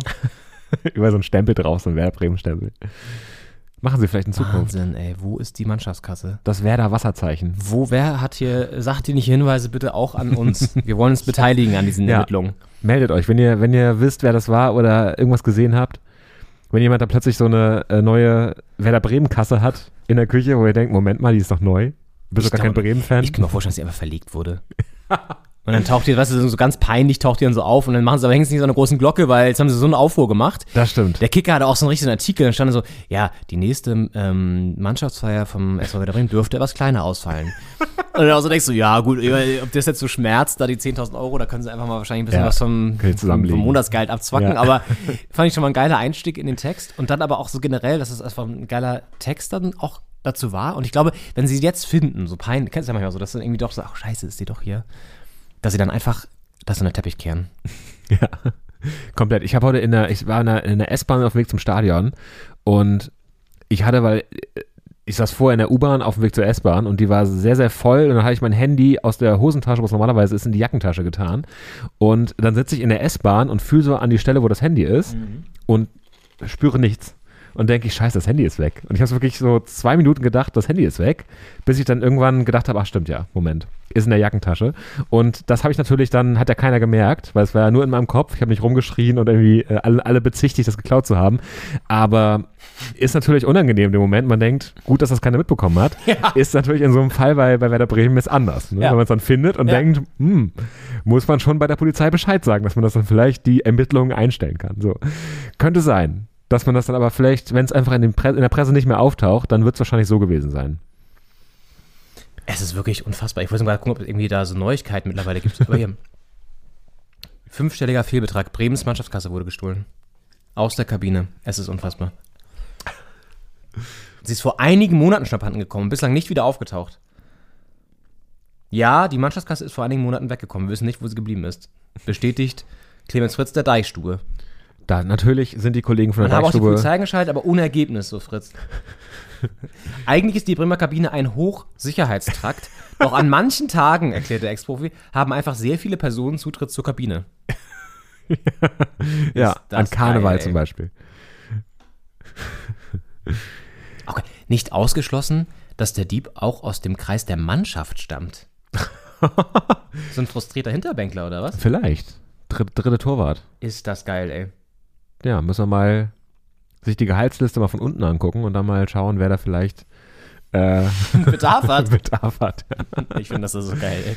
Auf Ja. so vielen Ebenen. Aber das hätte ich jetzt auch eher nicht bei, beim SV Werder so äh, erwartet und bei der Hertha auch wieder. Bei so einem eh schon so einem Chaosverein oder bei Schalke oder so. Ja, Wo dann wirklich irgendwie, wo es dann passen würde. Aber bei Werder läuft da eigentlich normalerweise alles mal glatt. Es ist Wahnsinn. Wo ist die Mannschaftskasse des SV Werder Bremen? Würde ich auch mal eBay Kleinanzeigen durchforsten, ob da nicht vielleicht so eine zwielichtige Anzeige ist oder so. ja. Ja. Ich hoffe nur, ich hoffe nur, es war nicht Tim Wiese, weil das, das Ah, glaube das, ich, das könnte sein, ne? Und hat er jetzt Der schon letzte- auf, dem, auf dem Dingsmarkt verballert, das ganze Geld, oder was? auf, auf dem, auf dem Ja, ist der äh, Freimarkt. Auf dem Freimarkt. Freimarkt. Auf dem Freimarkt. so, Aber ich glaube, Tim Wiese wäre einer, der gibt damit vor, der prahlt damit vor seinen ja. Freunden und dann kommt das dann raus. kommt es raus. Ja. ja. Deswegen, Ganz wenn's- unangenehm. wenn es nicht rauskommt, können wir, glaube ich, Tim Wiese freisprechen. Geil. naja, Bremen auf jeden Fall gegen Leverkusen. Und dann das Abendspiel Wolfsburg gegen die Köpenicker. Für uns alles relativ uninteressant, bis auf das Spiel Hoffenheim gegen Freiburg. Ja, da soll Freiburg mal schön bisschen, bisschen Unterstützung Oh leisten. ja, da sollen sie vor allen Dingen mal, auch haben ja gegen Juventus Turin gespielt Mitte der Woche. Ja, ne? Freiburg zu Gast in Turin. Das ist ja auch Ein so großer geil. Klassiker auf der europäischen Bühne. Da hat auch, ich glaube, Christian Streich wurde zitiert, dass er irgendwie gesagt hat, ja, ich habe jeden Spieler im Kader mitgenommen einfach, weil da kannst du keinen zu Hause lassen. Das Wer kannst du weiß, keinem wie oft das sagen. vorkommt, ja. Ja, wirklich. Ja. Äh, der legendäre Abend in Turin, sie haben 0-1 verloren, gutes Spiel gezeigt, dann leider knapp verloren, aber das Rückspiel kommt ja noch im heimischen Stadion. Angel Di Maria mit dem Tor und es war ja irgendwie auch dann so Restriktion, das heißt, es konnten nicht so viele Fans da mitkommen, Ja, weil irgendwie die italienische Polizei oder Turin oder so das irgendwie so ja verboten hat teilweise. wurden Tickets storniert und teilweise sind aber, glaube ich, Leute mit diesen stornierten Tickets doch noch ins Stadion gekommen. Das hat sich irgendwie rumgesprochen, dann sind Ja. einige doch noch ins Stadion, weil die noch nicht quasi entwertet waren. Naja, okay. Äh, und es war, es ging drunter und drüber, Ist auch glaube mal so super merkwürdig dann, dass das einfach nicht so, warum da mal so Sachen entschieden werden. ich. Ja. Es gab auch irgendein anderes Spiel, wo einfach gar keine Gästefans erlaubt waren. Was war denn das nochmal? Das war irgendwie auch so ein, jetzt auch Europa League oder so, wo man auch sagte, okay, ja, krass. Mm. Ja, also, Ansonsten Union unter der Woche äh, 3 zu 3 zu Ja. Hause gespielt in der alten Försterei gegen den ja, Gruppenphasengegner aus Belgien. Ähm, und ja, sahen kurz vor Schluss aus wie der klare Verlierer. Was ist klare Verlierer? Wie der knappe Verlierer. Äh, und dann noch äh, Sven Michel, der alte Paderborner, hat er dann noch die Bude gemacht. Ähm, ist dann beim, hat das Tor gemacht und ist dann beim Loslaufen zum Jubeln, ist er in den Gegenspieler reingerannt und es sah kurz aus, als wenn er äh, nicht mehr weiterspielen könnte, aber hat sich dann noch berappelt. ja. Äh, also Glück und Unglück nah beieinander und äh, Union ganz gute Ausgangsposition fürs Rückspiel. Es gibt ja, da muss ich auch mal wieder dran denken, die Auswärtstorregel nicht mehr. Das wurde ja, glaube ich, es nicht mehr. letztes oder vorletztes Jahr abgeschafft. können jetzt 1 einspielen, ist Verlängerung. Genau. Ja. Das ist eigentlich auch ganz cool. Also Ist- dadurch ja. wird es einfach nochmal, oh, Schalke, ey, scheiße. Ach, Kinder. Ich habe das schon gese gesehen, dass das da fällt. Oh Gott, das macht er diesen, diesen was ist das nochmal? Ist das dieser Adlergruß? Ah nee, der ist nochmal anders. Ja, ist mal ein bisschen anders, ja. Aber 2 zu 2, Schalke gleicht Das aus, auch wieder ein 79. Revierderby. Minute. Schalke äh, spielt auch die ganze Zeit nicht gut, macht aber Tore. Ja. Das, was Hertha heute vermisst hat, vermissen lassen Ja, hat. Hertha gut gespielt, kein Tore gemacht. Ja, ja. So, so geht das. Oh Mann, ey, das ist eigentlich ziemlich kacke. Ja, da muss Dortmund muss noch eins machen. Elf Minuten so noch Zeit. Ja, ist halt, wenn Schalke jetzt anfängt zu punkten, ist das echt ungünstig. Wir spielen Ja. auch noch auf Gelsenkirchen, ne? Also in Gelsenkirchen. Da ist auch so ein billiges Tor, ey. Da löst er sich, ist dann relativ frei am Kopfball, platziert ihn natürlich sehr gut, aber der darf, der darf so nicht fallen, ey. Ja. Kobel hätte den auch gehabt, der spielt irgendwie Meier im Tor, weil, warum auch immer, Kobel verletzt oder so, was weiß ich. Springt da gar nicht richtig. Ah. Naja, gut. Unglücklich. Feuer für, für Dortmund im Titelkampf. Ja. Zwei verlorene Punkte, ne? Also jetzt noch zehn Minuten. Thomas Reis jubelt. Der ehemalige Bochum. Ja. Coach. Ja, gut. Also ich glaube, Dortmund könnte da noch hoffentlich nochmal die nächsten zehn Minuten. Ich bin ja sonst kein Dortmund-Fan oder Sympathisant, aber das sollten sie heute doch durchaus mal gewinnen, bitte. Ja. Ja. Ähm, Dortmund rausgeflogen gegen Chelsea. ist rausgeflogen gegen Chelsea, umstrittener Elfmeter, aber gut, rausgeflogen. Die Bayern weiter gegen PSG, die sich ja, Ja. völlig ohne, da, also man würde ja vermuten bei PSG, die spielen alle im und Boden, aber ist gar nicht so. Geil, wenn sie jetzt, ach schade, ich dachte immer, sie direkt das war 3-2, das wäre Ja. toll gewesen. Schade. Ja, aber genau, PSG kriegt irgendwie das nicht auf die, auf die, auf die Strecke, was, was der Kader verspricht. Übrigens auch geil, Hakimi hatte ja so Vergewaltigungsvorwürfe, auch eine Anklage richtig an der, an der ähm, Backe, weil ähm, eine Frau ausgesagt hat und dann hat die Staatsanwaltschaft gesagt, okay, das sind so krasse Vorwürfe, das werden wir jetzt mal ein, vielleicht ein Verfahren einleiten. Sie wollte das eigentlich gar nicht. Und da fand ich auch schon interessant. Wir haben ja oft jetzt auch schon über diese äh, das ganze Gemengelage, so Männer und, und äh, Fußballer und so und äh, Gewalt und ähm, struktureller äh, ja, sozusagen die Strukturen im Fußballbusiness, die dann schützen, so die Spieler, bei Gewaltvorkommnissen. Und da war auch gleich wieder der Reflex vom Verein, so, nee, nee, wir vertrauen Hakimi, unserem, unserem Spieler hundertprozentig und wir unterstützen ihn und äh, er durfte ja auch spielen und so dann. Das fand ich auch schon wieder ziemlich weird. Also diese, einfach diese Reflexe, ihm erstmal eher zu vertrauen, als der Frau, die aussagt, vergewaltigt worden zu sein. Ja. Das finde ich immer, das ist ja immer wieder das gleiche Schema, immer noch. Wir befinden uns im Jahr 2023. Anstatt auch vielleicht mal als Verein zu sagen, ähm, das sind krasse Vorwürfe, wir stellen dich erstmal nicht auf und glauben erstmal eher der Frau. Weil, warum sollte die sowas behaupten, ne? Also, das ist wieder dieses perverse Opfer-Täter-Ding, was da so umgedreht wird. Und unabhängig davon, was am Ende rauskommt, natürlich gilt immer die Unschuldsvermutung. Aber ich glaube nicht, dass sich da jetzt erstmal jemand zur Polizei begibt, wenn da gar nichts war. Und es sind halt die, die wirtschaftlichen Interessen, die da ganz klar für den Verein im Vordergrund stehen. Und das ist dann ja auch wahrscheinlich der Grund, warum es diese, diese Non-Disclosure Agreements gibt, diese quasi Verträge, dass da nicht ausgesagt werden darf, ähm, in so Beziehungen oft äh, von Fußballern. Und da ist halt einfach klar, dass der Verein sich auf die Seite seines Spielers stellt und da das Aber klar, dauert, glaube im ich, Sinne noch. von aus der Logik heraus.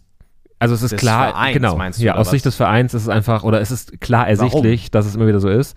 Ähm, ja, weil es eben, wenn jetzt die drei Leistungsträger ausfallen, und zwar nicht, weil sie verletzt sind oder gesperrt, sondern weil sie einfach rechtliche, Weil, weil sie eine Frau vergewaltigt haben, womöglich. genau, äh, ist es halt natürlich, dagegen kann man sich ja nicht versichern als Verein, deswegen, also ich will es jetzt nicht, es äh, jetzt- nicht ja, erklären also- und äh, rechtfertigen, sondern es ist einfach äh, klar ersichtlich, dass die Vereine da immer auf, auf Seiten ihrer Spieler sind und irgendwie auch kein Interesse daran haben, die äh, so einen du, Prozess das, das, abzuwarten. das ist sozusagen echt der Grund? Ich kann es mir vorstellen. Also ich glaube nicht, dass die Vereine jetzt da wirklich ähm, quasi äh, frauenfeindliche äh, Hintergründe haben, sondern ich glaube einfach, die gewichten den eigentlichen eigenen sportlichen und wirtschaftlichen Erfolg halt höher als ähm, die Rechtslage der Frauen. Das ist, glaube ich, das Skandalöse daran aus Vereinssicht. Gut, dass du das auch sagst. Ich weiß die ganze Zeit schon, ich habe schon darauf gewartet, dass du noch irgendwie das auch mal äh, bewertest. Und ähm, Aber das ist doch pervers. Also ich glaube, Ja, ich weiß nicht, ob das sozusagen der Grund ist, weil ich würde doch immer sozusagen erstmal moralisch in die ganze Sache rangehen und auch sozusagen, wenn da so ein Wurf im Raum steht, mich nicht schützend vor den mutmaßlichen Täter stellen, sondern erstmal, weil das ist ja auch so krass, also das ist ja irgendwie so ein, so ein weirder Reflex, der ganz oft in der Gesellschaft so ist, dass dann sowas kommt wie, ähm, nee, nee, aber das ist ja erstmal, also, äh, das ist ja erstmal nur ein Vorwurf. So, das kann ja gar nicht stimmen. So, das wird nicht stimmen und solange äh, halten wir auf jeden Fall zu ihm. Warum haltet ihr denn zu ihm und warum nicht zur Frau? Das ist doch das Weirde daran und Merkwürdige. Ja. Also, das, weißt du, das verstehe ich immer nicht.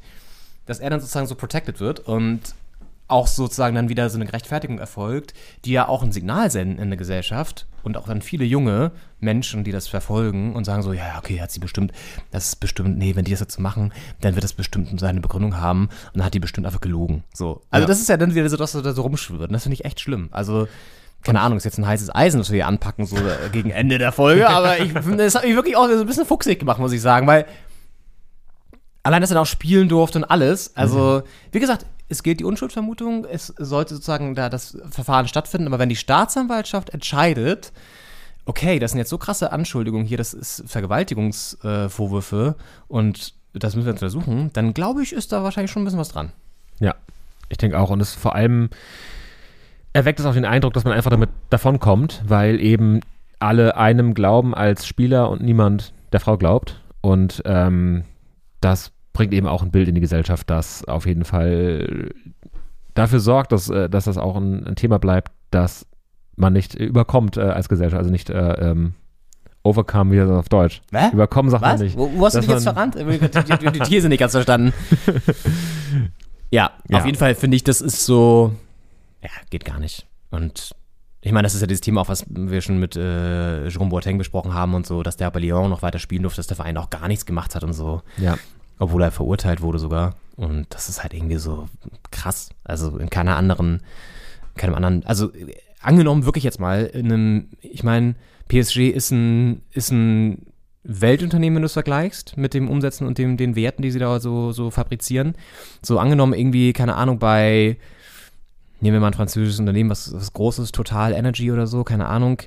Wenn da jetzt ein Topmanager irgendwie Vergewaltigungsvorwürfe hätte, ich glaube nicht, dass da einfach sozusagen, dass der dann am nächsten Tag zur Arbeit erscheint und alles ist gut. Also weiß ich nicht, glaube ich nicht. Ja. Und das ist schon irgendwie sehr verrückt, dass der Fußball da so anders tickt noch und da die Strukturen so, so funktionieren, weil halt auch Männer dominiert krass. Also ist einfach so. Da ist halt kaum, sind halt kaum Frauen in entscheidenden Positionen, die dann auch da einfach eine andere Sichtweise logischerweise hätten und diese ganzen alten Männer natürlich das dann so entscheiden einfach. Und das finde ich schon echt bizarr. Naja, Ja. Keine Ahnung. Also, Ja, das ist die Akte, die Akte Akimi. Und hast du das mitbekommen mit Lineker noch? Mit äh, Gary Lineker beim BBC? Rausgeflogen als, als Experte jetzt? Nee. Das äh, habe ich auch nur so am Rand bekommen, war ich auch spannend, weil der irgendwie so bei Twitter, glaube ich, die Politik der re- britischen Regierung, der englischen, ähm, die äh, Migrationspolitik kritisiert hat, weil er das sozusagen in eine äh, in einen Vergleich gesetzt hat mit dem äh, der mit der Rhetorik von Nazi-Deutschland oder so. Das ist ja immer ist ja immer ein, ein heikler Vergleich. So auch hier. Und es geht da halt um sozusagen krassere Abschiebepolitik und so, die haben ja irgendwie da wieder Schiss, dass sie in Anführungszeichen überrannt werden von geflüchteten Menschen. Ähm, auch das ein heißes Eisen, deswegen würde ich jetzt mal äh, mich darauf beschränken, was jetzt Lineker sozusagen da äh, gemacht hat und hatte da einen Tweet verfasst und er ist ja Experte beim BBC und dann gab es halt riesen Aufregung, warum er das so, das dürfen wir nicht sagen, er muss jetzt irgendwie, müssen Konsequenzen gezogen werden, das ist ein öffentlich-rechtlicher Sender, der ist neutral, bla bla bla. Ja, und jetzt ist er irgendwie entlassen worden als Experte und ja, fand ich auch krass. Also er ist ja ein, schon im englischen Fußball eine schillernde Figur und Schalke macht hier fast das 3 zu 2, ey. Das kann nicht sein, ey. Alter. Das Derby hat seine eigenen Regeln. Es ist so, außer das Berlin-Derby. ja, Geht stimmt. in letzter Zeit sehr häufig an Köpenick. Ja. Vielleicht macht Dortmund aber noch einen Konter. Ist alles offen. Es ist wirklich offenes Visier jetzt hier gerade, Ja. weil beide auch gewinnen müssen. Das ist eigentlich auch ein ganz geiles Setting. Ja. Ach, toll. Oh, Kinder, Kinder, Kinder. Freischuss für Gelsenkirchen. Ja. Also, das ist auch noch eine Meldung, die ich so aufgeschnappt habe hier in dieser Woche. Also, wir haben wirklich einen vollen Zettel. Wir haben jetzt hier schon ein Stündchen geplaudert und es folgt jetzt noch mal ein weiteres Stündchen. Ich würde sagen, wir machen Haken dran. Ja. Und sprechen dann nächste Woche noch mal so über die restlichen Europa- und Champions League-Partien, die noch so gespielt werden.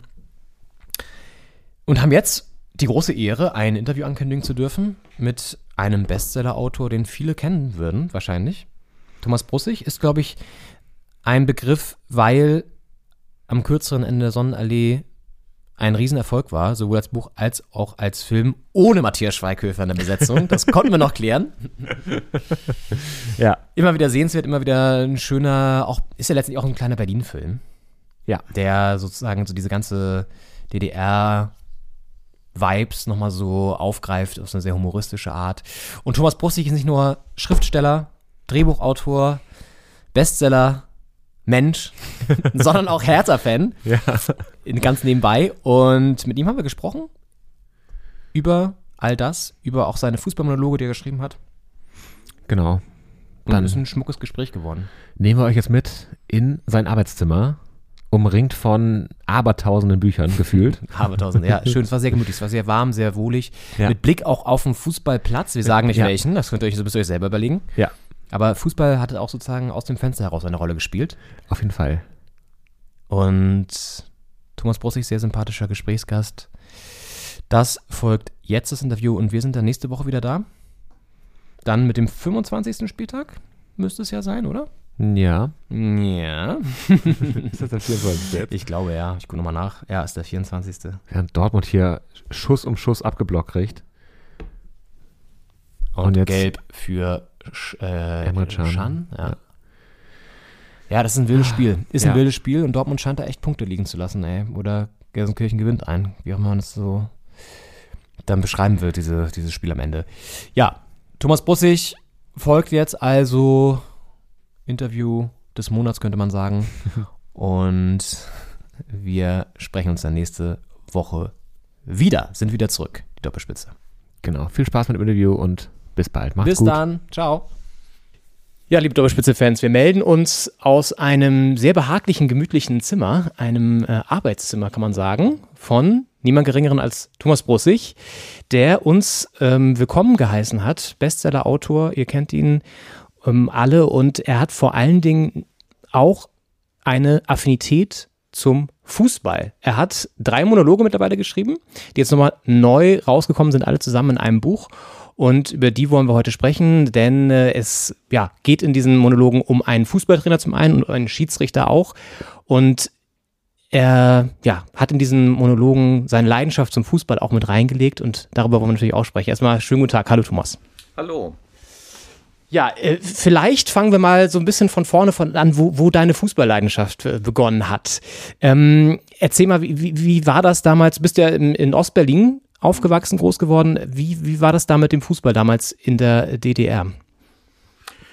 Äh, tja, also ich bin in Mitte aufgewachsen, das ist also weit weg von Köpenick, deshalb kam ähm, beim Fußball eigentlich nur ähm, ein äh, Verein in Frage, das war der BFC Dynamo. Da war ich äh, zehn Jahre alt, als ich das erste Mal da war, dass die irgendwie was mit Stasi zu tun haben oder selbst mit der Polizei, das war mir, das war mir überhaupt nicht klar. Ähm, wir haben dann auch ähm, so ähm, Westberliner gesagt, dass das der beste Fußball sei, der in Berlin gespielt wird. Und ähm, das hat dann aber, ähm, also in den 80er Jahren, hatte, also kühlte das dann total ab, weil der BFC dann so Serienmeister wurde. Und da hat mich das dann alles irgendwie überhaupt nicht mehr äh, interessiert. Also das, ähm, ich weiß dann ja nicht mehr, wie oft das war. Und insofern, äh, ja, habe ich heute auch so ein bisschen äh, immer so ein bisschen bedauern auch für die, für die Bayern-Fans. Also äh, die, die müssen die da irgendwie mitkriegen, dass es doch total langweilig ist, Jahr für Jahr für Jahr äh, ja, Meister zu werden. Du hast ja dann, du hast ja dann ja nicht mehr so die große Saison, ja, an die du dich äh, erinnern kannst. Das brauchst du als Fan und das hast du als Bayern-Fan einfach nicht. Also da, da führst du die Titel nach Strichliste.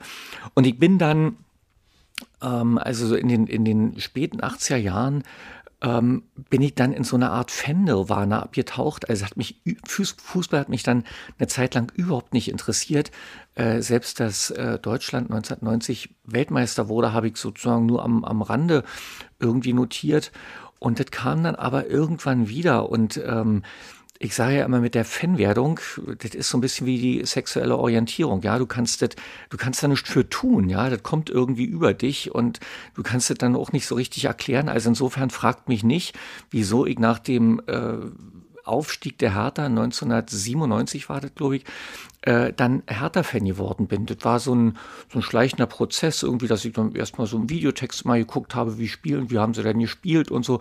Und äh, dann habe ich ein bisschen mehr so, mich da so eingelesen und äh, und, und, und, und so, ja, so hat mich dann der Fußball irgendwie wieder gekriegt. Ich kann nicht unbedingt sagen, dass ich froh darüber bin, äh, denn also als Hertha-Fan hast du es ja wirklich schwer. Was gibt es da zu lachen? Hast, du hast dir zwei Leidensgenossen sitzen ja, ja, dir gegenüber, ne? Und ähm, ja, und, und so, ähm, ja, und, und dann ähm, ja, ich weiß nicht so. Ähm, und, und dann habe ich aber auch gemerkt, also dass du eben mit dem Fußball auch viel mehr abbilden kannst. Also ich habe dann auch immer wieder mich als Schriftsteller so dafür interessiert, ja, denn wenn so viele, also wenn Tausende, Zehntausende Menschen in, in Stadien, wenn so eine äh, so eine riesen äh, Begeisterung ist und so elektrisiert, wenn Fußballspiele straßenfähiger sind. Ja, also da muss am Fußball was sein. Und das hat mich einfach mal interessiert und ob ich da so mit meinem ähm, mit, mit meinem Vokabular und meinem Erkenntnisbesteck da irgendwie was äh, zu beisteuern kann. Mhm. Und, und ich sage aber auch immer, also der, der Fußball braucht das nicht. Also der, der Fußball ist selbst so toll, also so spannend und so faszinierend, der braucht nicht die Aufwertung durch die Literatur. Und, ähm, und mir ist das auch also ein bisschen peinlich, dass ihr heute da seid. Also, weil ich will auch nicht kommen als einer, der sich jetzt hier irgendwie so äh, der, der sich beim Fußball anbietet oder, oder so. Also, das, ähm, also dann auch die Literatur ist toll. Die Liter also Literatur und Fußball, die können sich sehr gut ignorieren. Die, die brauchen sich nicht, ja. Und das, ähm, und, und äh, ja, also auf der Basis äh, können wir ja reden. ja, sehr sympathisch auf jeden Fall. Vor allem natürlich, dass du Hertha-Fan bist, das ist ja klar. Kannst du dich noch an dein erstes Spiel im Stadion erinnern? Weißt du noch, was das war und wann das war?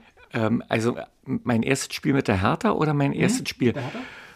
Oh nee, das, ähm, was war das? Ähm, also das, äh, das muss ganz bestimmt furchtbar gewesen sein. Also das ist ja immer furchtbar. Ähm, nee, aber ich, ähm, äh, ich, ich, weiß es nicht. Also ich, ja. ich muss auch sagen, ich, ähm, ich gehe nicht so oft ähm, ins, äh, ins Stadion. Ähm, einfach weil ich da auch noch so diese, ähm, also weil ich das aus der Kindheit einfach anders kenne, das ist mhm. viel einfacher, war viel einfacher da reinzukommen. Mhm. Äh, da ging nicht der halbe Tag drauf, äh, wenn du zum Fußball äh, gegangen bist. Mhm. Na klar, also ins, ähm, also in Jahn-Sportpark, da war, das waren dann natürlich auch viel weniger Leute, also waren da vielleicht so 15.000 oder 20.000 und eigentlich konnte ich äh, da auch zu Fuß hingehen. Da war ich äh, nach 25 Minuten äh, dann auch äh, wieder zu Hause. Das sind äh, das andere, andere Beträge, aber das hat natürlich auch was ähm, damit zu tun, also dass ich, äh, also oh, wie oft ich, äh, wie oft ich enttäuscht bin, ja, muss ich einfach sagen. Ja. ja. Wie war das denn damals im Jahn-Sportpark? Ich erinnere mich, ich habe ein Hertha-Spiel gesehen, da haben sie, sind sie ausgewichen dahin, weil Europa League irgendwie war da, war da irgendwie besser da zu spielen. Ich glaube, weil nicht so ein großer Gegner, haben sie gesagt, spielen sie da. Also habe ich auch schon mal ein Spiel gesehen, aber wie war das damals? Ein Spiel im Jahn-Sportpark war da ja dann wahrscheinlich dein erstes Stadionerlebnis auch. Was, wie, wie war das so? Äh, Gab es da auch, weiß nicht, Bratwurst, Bier, den ganzen Quatsch, den es jetzt auch gibt? Oder wie, wie war das damals? Ähm, ich glaube ja, ähm, aber dann sicherlich auch äh, total lange Schlangen, äh, obwohl die gibt es ja heute auch, aber äh, da, ähm, ja, doch, also ein Imbiss äh, wird es da schon jedem haben, aber wenn dann eben einer ähm, so zur Halbzeitpause sagte, äh, ich hol jetzt äh, Bockwurst, wollt ihr auch welche, ja, dann kam der Mitte der zweiten Halbzeit wieder. ja, nee, aber was am Jahn-Sportpark interessant war, war ja, dass die Berliner Mauer direkt sozusagen im, im Rücken der, der Gegend gerade äh, verlief, ja, und äh, das finde ich interessant, also dass da also dass da jedes Mal die Massen an einen so riskanten Ort äh, gelassen wurden und äh, also dass da äh, dass da keiner was bei fand. Und es ist meines Wissens auch nie was passiert. Ja. Ich habe letztens auch eine Hertha-Reportage gesehen, da gab es auch, äh, wurden ein, zwei Fans porträtiert, die im Osten gelebt haben, aber Hertha-Fans geblieben sind. Weil es war ja so eine, so eine, so eine die Mauer hat jetzt auch viele Fans so vom Verein abgetrennt damals, ne, die dann schon mhm. vorher Hertha-Fan waren und dann nicht mehr hin konnten zu den Spielen auch oder zumindest irgendwie nur sehr kompliziert oder dann irgendwann gar nicht mehr und so. Und, ähm, wie hat diese, diese, diese Teilung auch ähm, sozusagen den Berliner Fußball aus deiner Sicht irgendwie verändert? Ähm, oder wie, wie hast du das so wahrgenommen später dann? Puh, ähm, naja, das, ähm, also zu den Zeiten, als ich Fan geworden bin, da gab es mit dem BFC nur eine Oberligamannschaft. Und das ist dann irgendwann ähm, auch Union dazugekommen. Das war, ähm, und Union war immer schon eine besondere Mannschaft. Und da muss ich echt sagen, finde ich, eine, find ich eine coole Mannschaft. Und ich finde das irgendwie schade, dass diese Fanfreundschaft zwischen Union und Hertha, die es ja zu Mauerzeiten gegeben hat, dass die, ähm, ja, also dass die jetzt irgendwie so erodiert und dass sich da nur noch die Alten dran erinnern können. Ähm, und aber der, ähm, also ich würde mal sagen, man konnte vom Berliner Fußball zu Zeiten der Teilung nicht sprechen. Also was ähm, äh, klar, das, äh, hat eben, äh, also viele Union-Fans waren auch Hertha-Fans, aber das haben sie, ähm, also sie waren Hertha-Fans, um ihre um ihre Nichtzugehörigkeit zur DDR noch stärker zum Ausdruck zu bringen, ja. Und das, äh, also um, um, um noch mehr zu sagen, hier, ich kann mit diesem Staat nicht anfangen, ja. Und, ähm, und, und aber äh, also dass es, ein, äh, dass es damals ein Berliner Fußball gegeben hat, der irgendwie greifbar gewesen wäre, eigentlich nicht. Hm, okay. Ähm in den Fußballmonologen, die du geschrieben hast, oder den, das sind ja quasi ein Trainermonolog und ein, ein Schiedsrichtermonolog, ähm, geht es ja auch durchaus so um die Wendezeit, um auch Geschichten aus der DDR noch und so weiter. Wo hast du dir die Anregung geholt für diese Figur? Also der Trainer, der da äh, spricht, ist ja ähm, Magdeburg, so Börde, die, die, die, der Großraum, ne? Wie, wie hast du äh, den sozusagen, wo hast du da recherchiert? Bist du nochmal in die, in die Holzklasse runter und hast da so an den, an den Plätzen gestanden und nochmal so ein bisschen beobachtet? Oder wie, wie, wie hast du die, die Figur geschaffen? Eigentlich, ähm, also mit dem Recherchieren, das ist bei mir so eine Sache. Ähm, oft erlebe ich, dass wenn ich recherchiere, dass ich, dass das eigentlich nur das bestätigt, was ich mir schon ausgedacht habe. Also das ist, ja, das ist, also das ist ja auch ein gutes, das ist ja auch ein gutes Zeichen, war, dass du eben weißt, so deine Fantasie, die, also auf die kannst du dich auch äh, verlassen. Bei dem Trainer war das so, also dass ich mal einen Gerichtsprozess gelesen habe über einen Mauerschützenprozess, den ein befreundeter Autor geschrieben hat, Christoph Diekmann, und der ist in einer, in, in einer Prozesspause mit dem Fußballtrainer von einem der Angeklagten in ins Gespräch gekommen. Und der sagte eben, ja, also man soll die Jungs so in Ruhe lassen, die haben nur ihre Pflicht getan, ja, was soll das alles, ja, also so, äh, so in dem Stil. Und das hat mir irgendwie zu denken eben, also das hat das bei mir ausgelöst. Und, ähm, und dann habe ich äh, daraus eben einen, ähm, einen Trainer gemacht, der, na, eben so ein DDR-Gewächs ist und der ja, der über Fußball redet und der sehr viel redet, redet, redet, um nur Entscheidende auszuklammern, nämlich dass er auch eine, einen Anteil an der äh, ja, an der Werdung dieses Spielers hat, ja, der von einem Kind zum Mörder, zum Mauerschützen wurde. Und äh, aber um das redet er eben die ganze Zeit herum. Also er redet über Gott und die Welt, um nicht über diese Sache äh, reden zu müssen. Und am Ende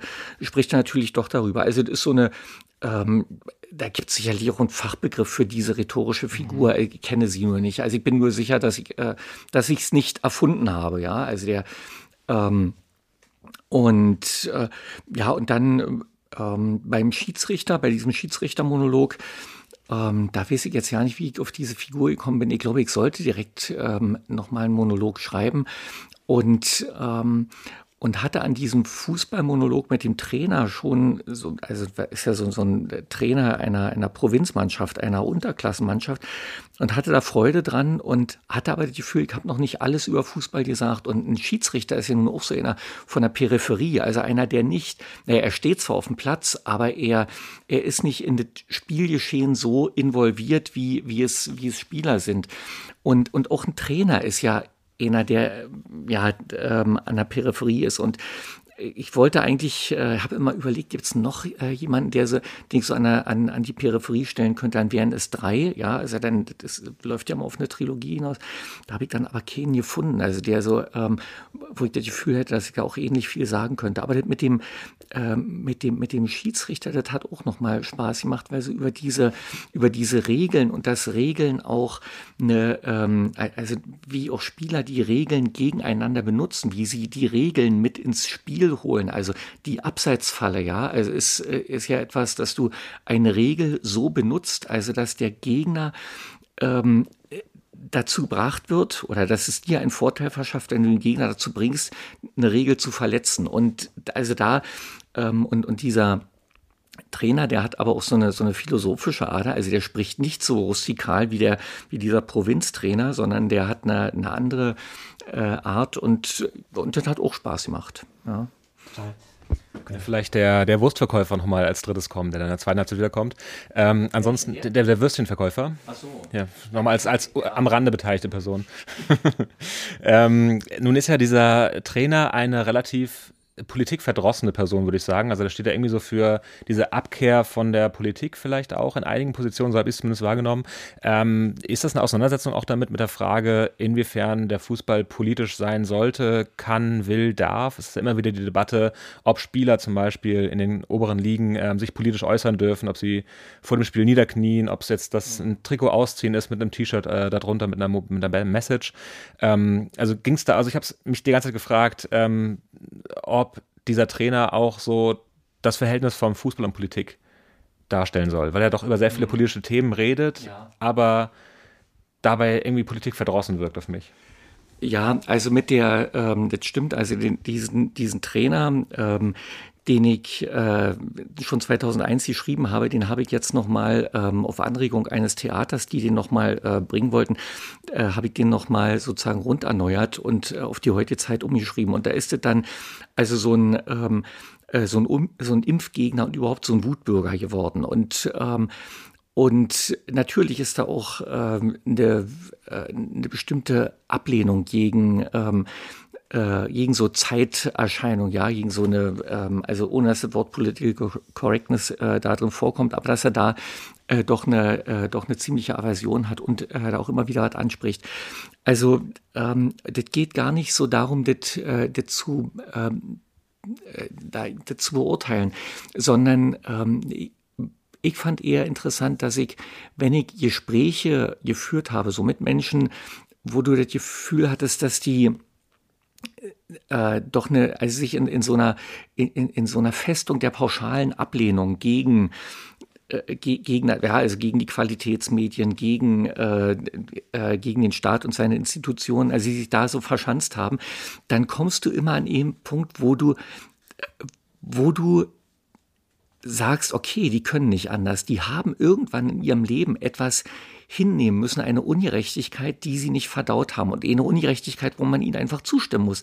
Das ist nicht in Ordnung und ähm, äh, was ihr da erlebt habt und ähm, äh, ob, das, ob es ihnen das Recht gibt äh, oder diese Haltung, die sie haben, die ist natürlich nicht konstruktiv, aber sie ist irgendwie nicht ähm, sie ist nicht vom Himmel gefallen. So, und das wollte ich einfach äh, abbilden, indem ich äh, diesen Trainer äh, so gezeichnet habe, also indem ich ihm eben eine, eine Vorgeschichte gegeben habe, die, äh, die, die die, die willst du nicht haben, also mit dem, mit dem willst du nicht tauschen und dann, na, und dann redet er eben so, wie, wie viele reden. Also insofern war das ein Reflex darauf, also dass es eben viele gibt, also die, äh, die sich so, ähm, ja, die sich irgendwie verabschiedet haben aus dem, also aus diesem, was wir so den, den demokratischen Diskurs nennen, ja. Mhm.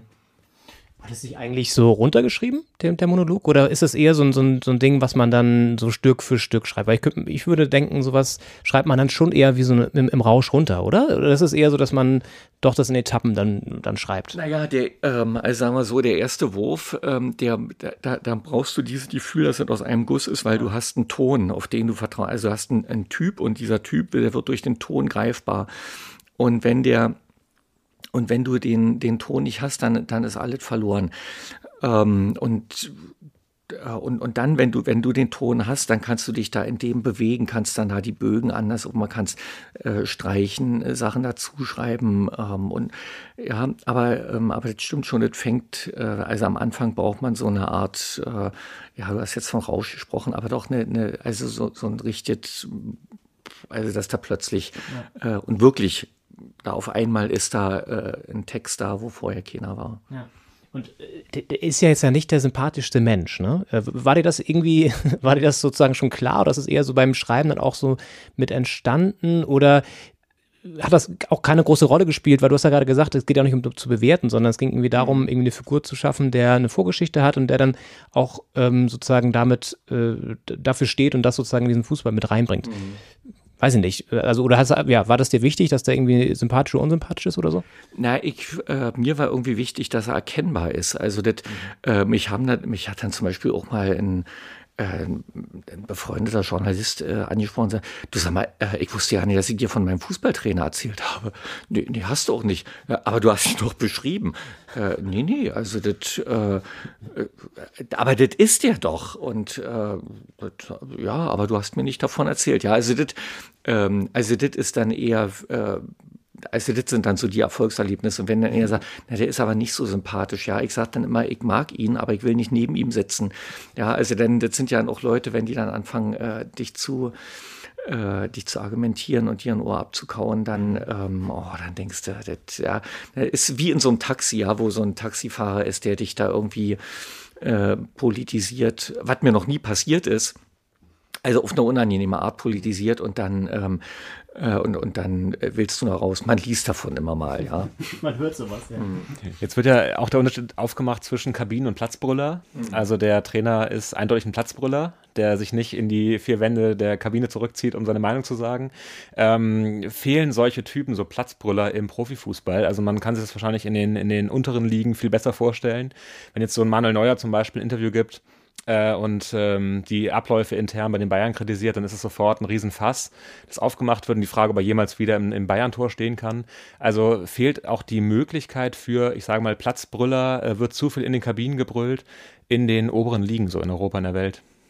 Naja, nun ist ja dieser Platzbrüller, also ist ja einer, der seine der, der, seine taktischen Anweisungen äh, da äh, brüllt. Aber die, die Frage ist also, wie, ähm, also jetzt so wie, wie äh, ritualisiert, wie offen, ähm, also wie ritualisiert oder wie offen diese, ähm, äh, die, diese Äußerungen sind.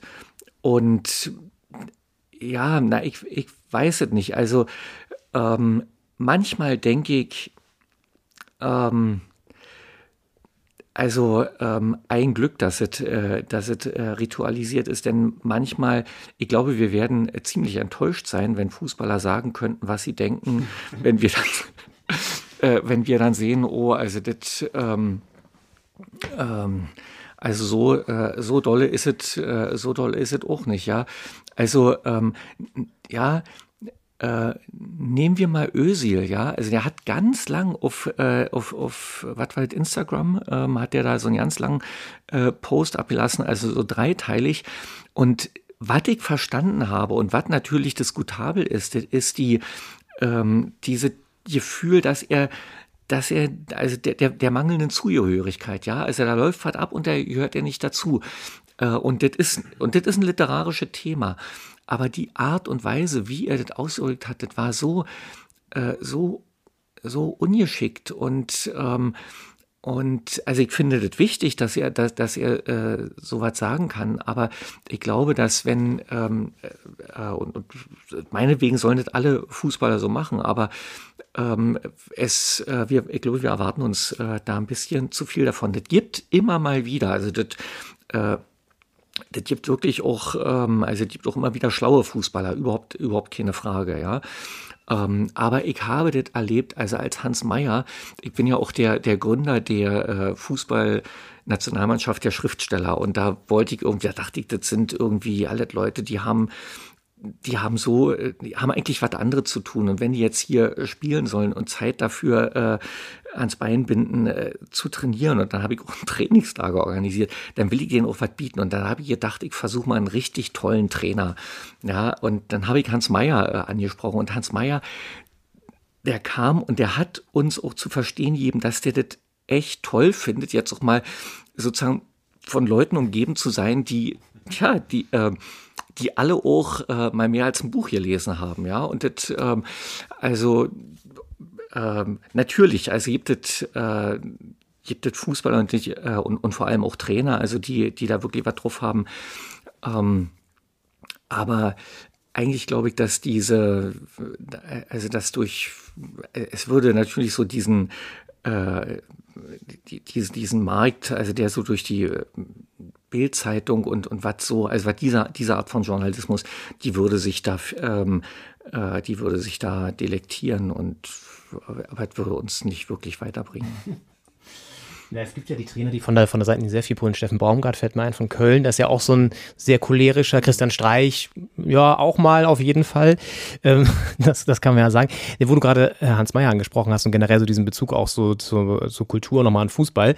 Das äh, ist so meine Wahrnehmung, dass auch ganz oft so der Kulturbetrieb sagt, ähm, oder so, dass da viele Leute sagen, ah, Fußball, nee, das ist uns alles irgendwie hier zu, das ist uns so zu, zu, zu wenig hochgestochen sozusagen, dass die sich auch so abgrenzen. Deswegen finde ich es ganz sympathisch, dass du das irgendwie nicht machst und sozusagen sehr offensiv irgendwie sagst, ja, ich bin Fußballfan, ich gehe damit auch so in, in, in meinem, meinem literarischen Wirken sozusagen drauf ein. Aber nimmst du es auch so wahr, dass der Kulturbetrieb, ich kenne es auch gerade so aus so journalistischen Kulturkreisen, wenn man da sagt, hier, Hertha spielt heute abends ein spannendes Spiel, wo man das nicht auch mal irgendwie berichten und vielleicht auch mit einem Kulturblick oder so, Fußballkultur, dann kommt man und sagt, ah nee, sind so Berührungsängste. Ähm, nimmst du das auch so wahr? Von der anderen Seite sozusagen auch? Ähm, na, ich, ähm, ich kann das, ähm, ich, ich kann das irgendwie also ich kann das verstehen, ja. Jeder Mensch hat das Recht, sich nicht für Fußball zu interessieren.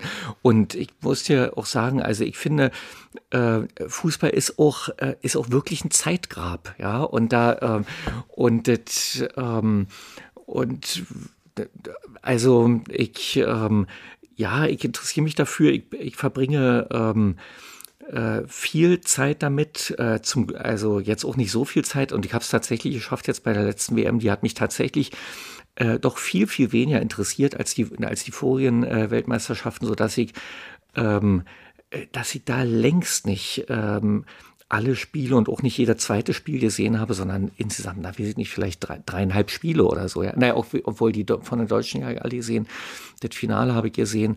Also, na, sagen wir mal sechseinhalb Spiele äh, vielleicht.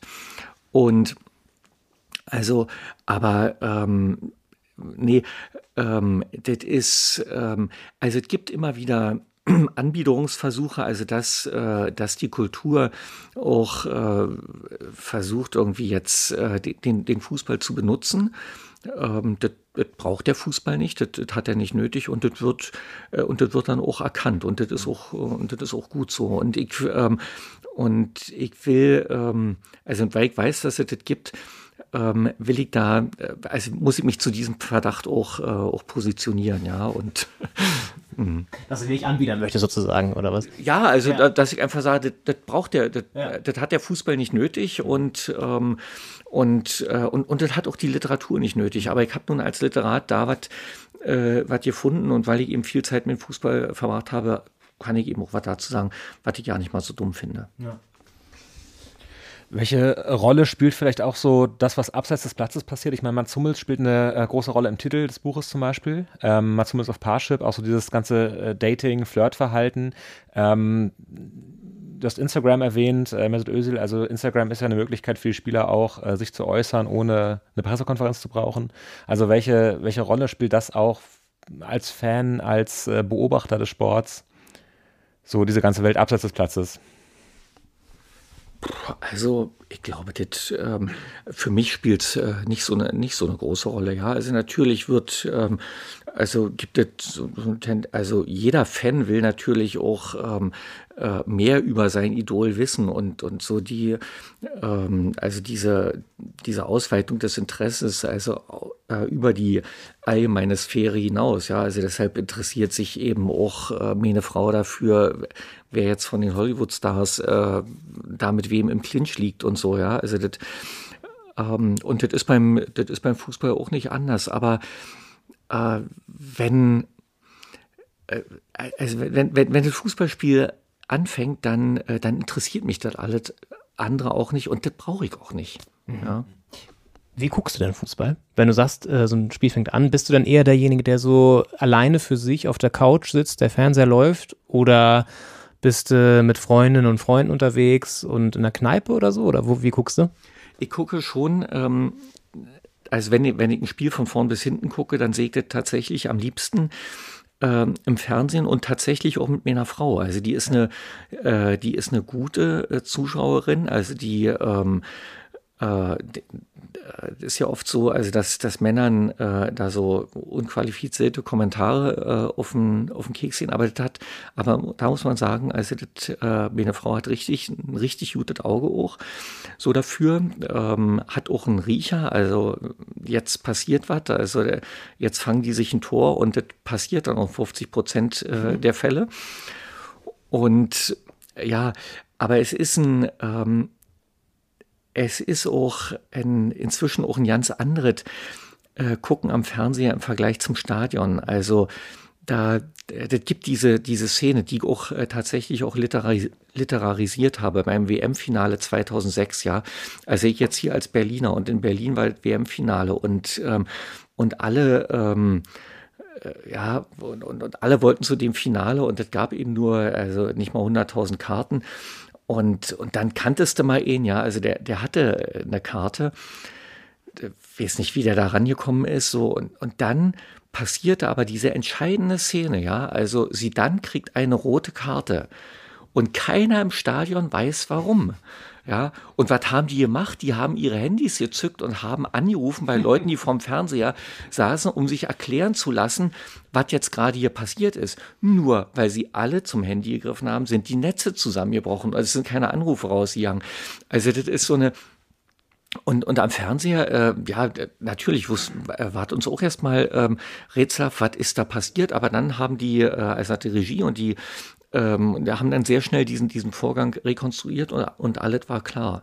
Ja, ja und diese, ähm, also das ein, äh, dass du im Fernsehen eben Klarheit gewinnst, auch ähm, was diese, diese wichtigen Sekunden immer der, der Nachspielzeit angeht, ja, dass du da eben ähm, jetzt von den vier Minuten sind jetzt zweieinhalb Minuten rum.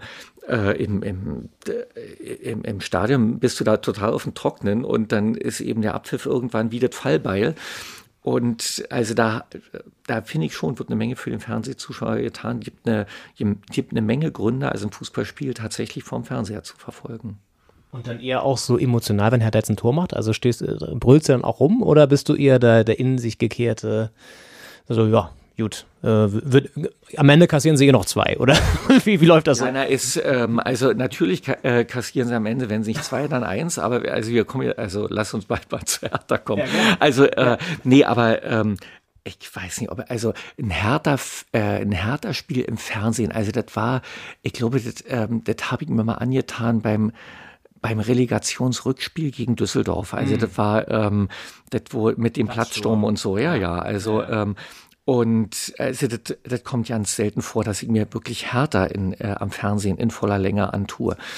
Ähm, Dann eher Stadion, oder was? Oder? Naja, da habe ich ja auch gesagt, das, äh, das, also ich muss, ich muss wirklich vorwegschicken, also dass ich ähm, äh, also bei all diesem Hertha-Bashing, eins finde ich wirklich großartig, großartig an Hertha, das sind die Fans. Also die, diese Leidensfähigkeit, äh, die ist einfach bewundernswert, ja. Also das, also als, als Fan, da brauchst du mal irgendwie so eine, so, so was, ähm, äh, ja, also so Spieler, an die du dich erinnerst, aber am besten auch mal irgendwie so eine Saison, ja, also wie Nürnberg beispielsweise 2007 Pokalsieger wurde, war 2007, also irgendwie so in, in der Größenordnung, ja, oder Frankfurt das letzte Jahr war, also sind mal so, mal so, waren auch mal abgestiegen, aber letztes Jahr eben, boah, Europa League, ja, und ähm, ähm, und äh, weiß ich nicht, oder, oder selbst Borussia Mönchengladbach, also da ist jede dritte Spiel ein Wahnsinnsspiel, also mit irgendwie so und ähm, und und das ähm, und und Hertha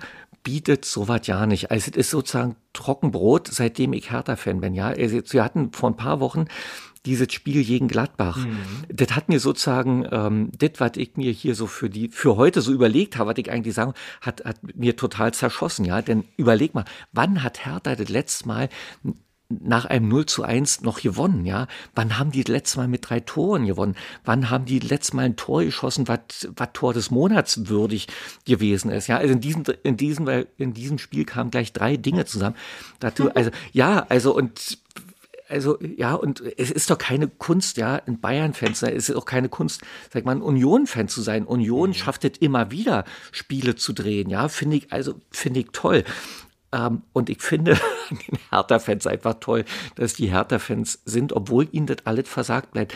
Und noch was, was ich toll finde an den Hertha-Fans, ist, äh, dass die dass die sich auch so darin fügen, ja, als wenn ich so sehe, wenn HSV-Fans oder Schalke, ja, da irgendwie machen die da Fangesänge gegen den Vorstand oder gegen den Präsidenten oder gegen den, ja, also das ist, ähm, ja, äh, äh, da wird, wird dann irgendwelchen äh, Schrauben, ich weiß nicht, ob Hertha-Fans jemals überhaupt gegen den Trainer rebelliert haben, ja, gegen den, nee, die Hertha-Fans wissen einfach, so ist das Leben, ja, und äh, Niederlagen gehören dazu und ähm, und ja, und, und, und, das, ähm, und da jetzt irgendwie gegen, gegen die Verantwortlichen hervorzugehen äh, oder, oder die, die dazu beschuldigen, äh, hilft auch nicht weiter, ja.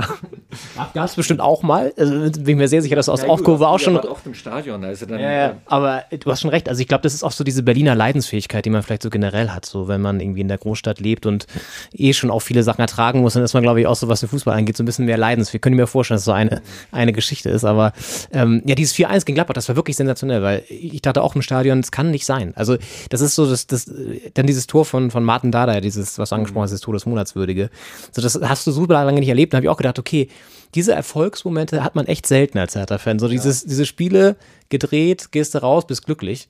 Das ist echt, mhm. das ist Wahnsinn. Also, ähm, hast du das dann irgendwie, wie hast du das verfolgt? Dann, äh, live im Stadion oder? Äh, nein, nein, ich habe, ähm, ähm, ich habe ähm, also hier auf meine, auf meine App geguckt und habe äh, hab gesehen, aha, 2-1 und ja. äh, weiß ich nicht, äh, 67. Minute oder so, habe ich gesagt, oh Gott, na, also de, natürlich fangen die sich noch eins, ja, wir können jetzt also aus dem Kopf hier äh, ja, gegen Leverkusen äh, vor, vor einem Jahr war, da haben sich noch in der letzten Sekunde, mhm. weil da irgendwie Selke, äh, Fahne, ich weiß nicht, also ähm, oder kommen ja immer wieder so eine, so eine Dinge vor, ja, oder hier auch dieses wichtige Spiel gegen Dortmund in Dortmund, da haben sie doch auch, wie war das, da haben sie 1 zu 0 geführt und ähm, und haben dann ähm, ja Torhüter verletzt äh, und und so also haben, haben sich dann eben auch also immer noch diese diese Entscheid diese Tor ähm, was sie dann immer noch so gegen sich kriegen, dass sie dass sie das nicht nach Hause schaukeln können. Mhm. Ähm, und so habe ich das genau das habe ich da eben auch erwartet. Also echt ein Wunder war ja äh, diese Relega dieses Relegationsspiel, das, äh, das Relegationsspiel gegen Hamburg, das mhm. Rückspiel. Ja, also beim Hinspiel, ich habe das ähm, das war ja nicht mal ein Torschuss, äh, womit die Hamburger da in, in äh, also da ist ihnen da was geschenkt worden. Äh, das erste Spiel, ja, war, ja, es war das erste Spiel des neuen Torhüters. Und dann, äh, und dann fängt er sich da so ein Ding bei, was, nicht mal ein Torschuss gewesen ja. ist. Und da war klar, das, das wird nichts. Und dann habe ich beim, beim Rückspiel, war da im Restaurant und dann dachte ich so, also jetzt ist Abpfiff und gucken wir mal nach, war und wie es ausgegangen ist. Und dann sehe ich, was? Äh, die, die führen, äh, ja, sie, sie führen, wie war das? Sie führten 2 zu 0. Ja, ja. Und, ähm, und aber es waren noch äh, irgendwie noch drei Minuten zu spielen und dann dachte ich, na, und dann kommen noch vier Minuten Nachspielzeit, das reicht aber noch für Hamburg. Also dann schießen die wie, schießen die noch 2-1 und so. Äh, nein, Hertha bringt das über die Zeit. Und Hertha ist eine Mannschaft, die immer, die immer verliert, wenn es drauf ankommt. Und also das ist ein, das ist ein Naturgesetz. Und das muss, das wurde sozusagen in, in dem Moment dann äh, tatsächlich mal durchbrochen. Und äh, also Hertha hat mal nicht verloren, als es drauf ankommt. Das war äh, also ja. Total. Hat uns auch überrascht. Ja.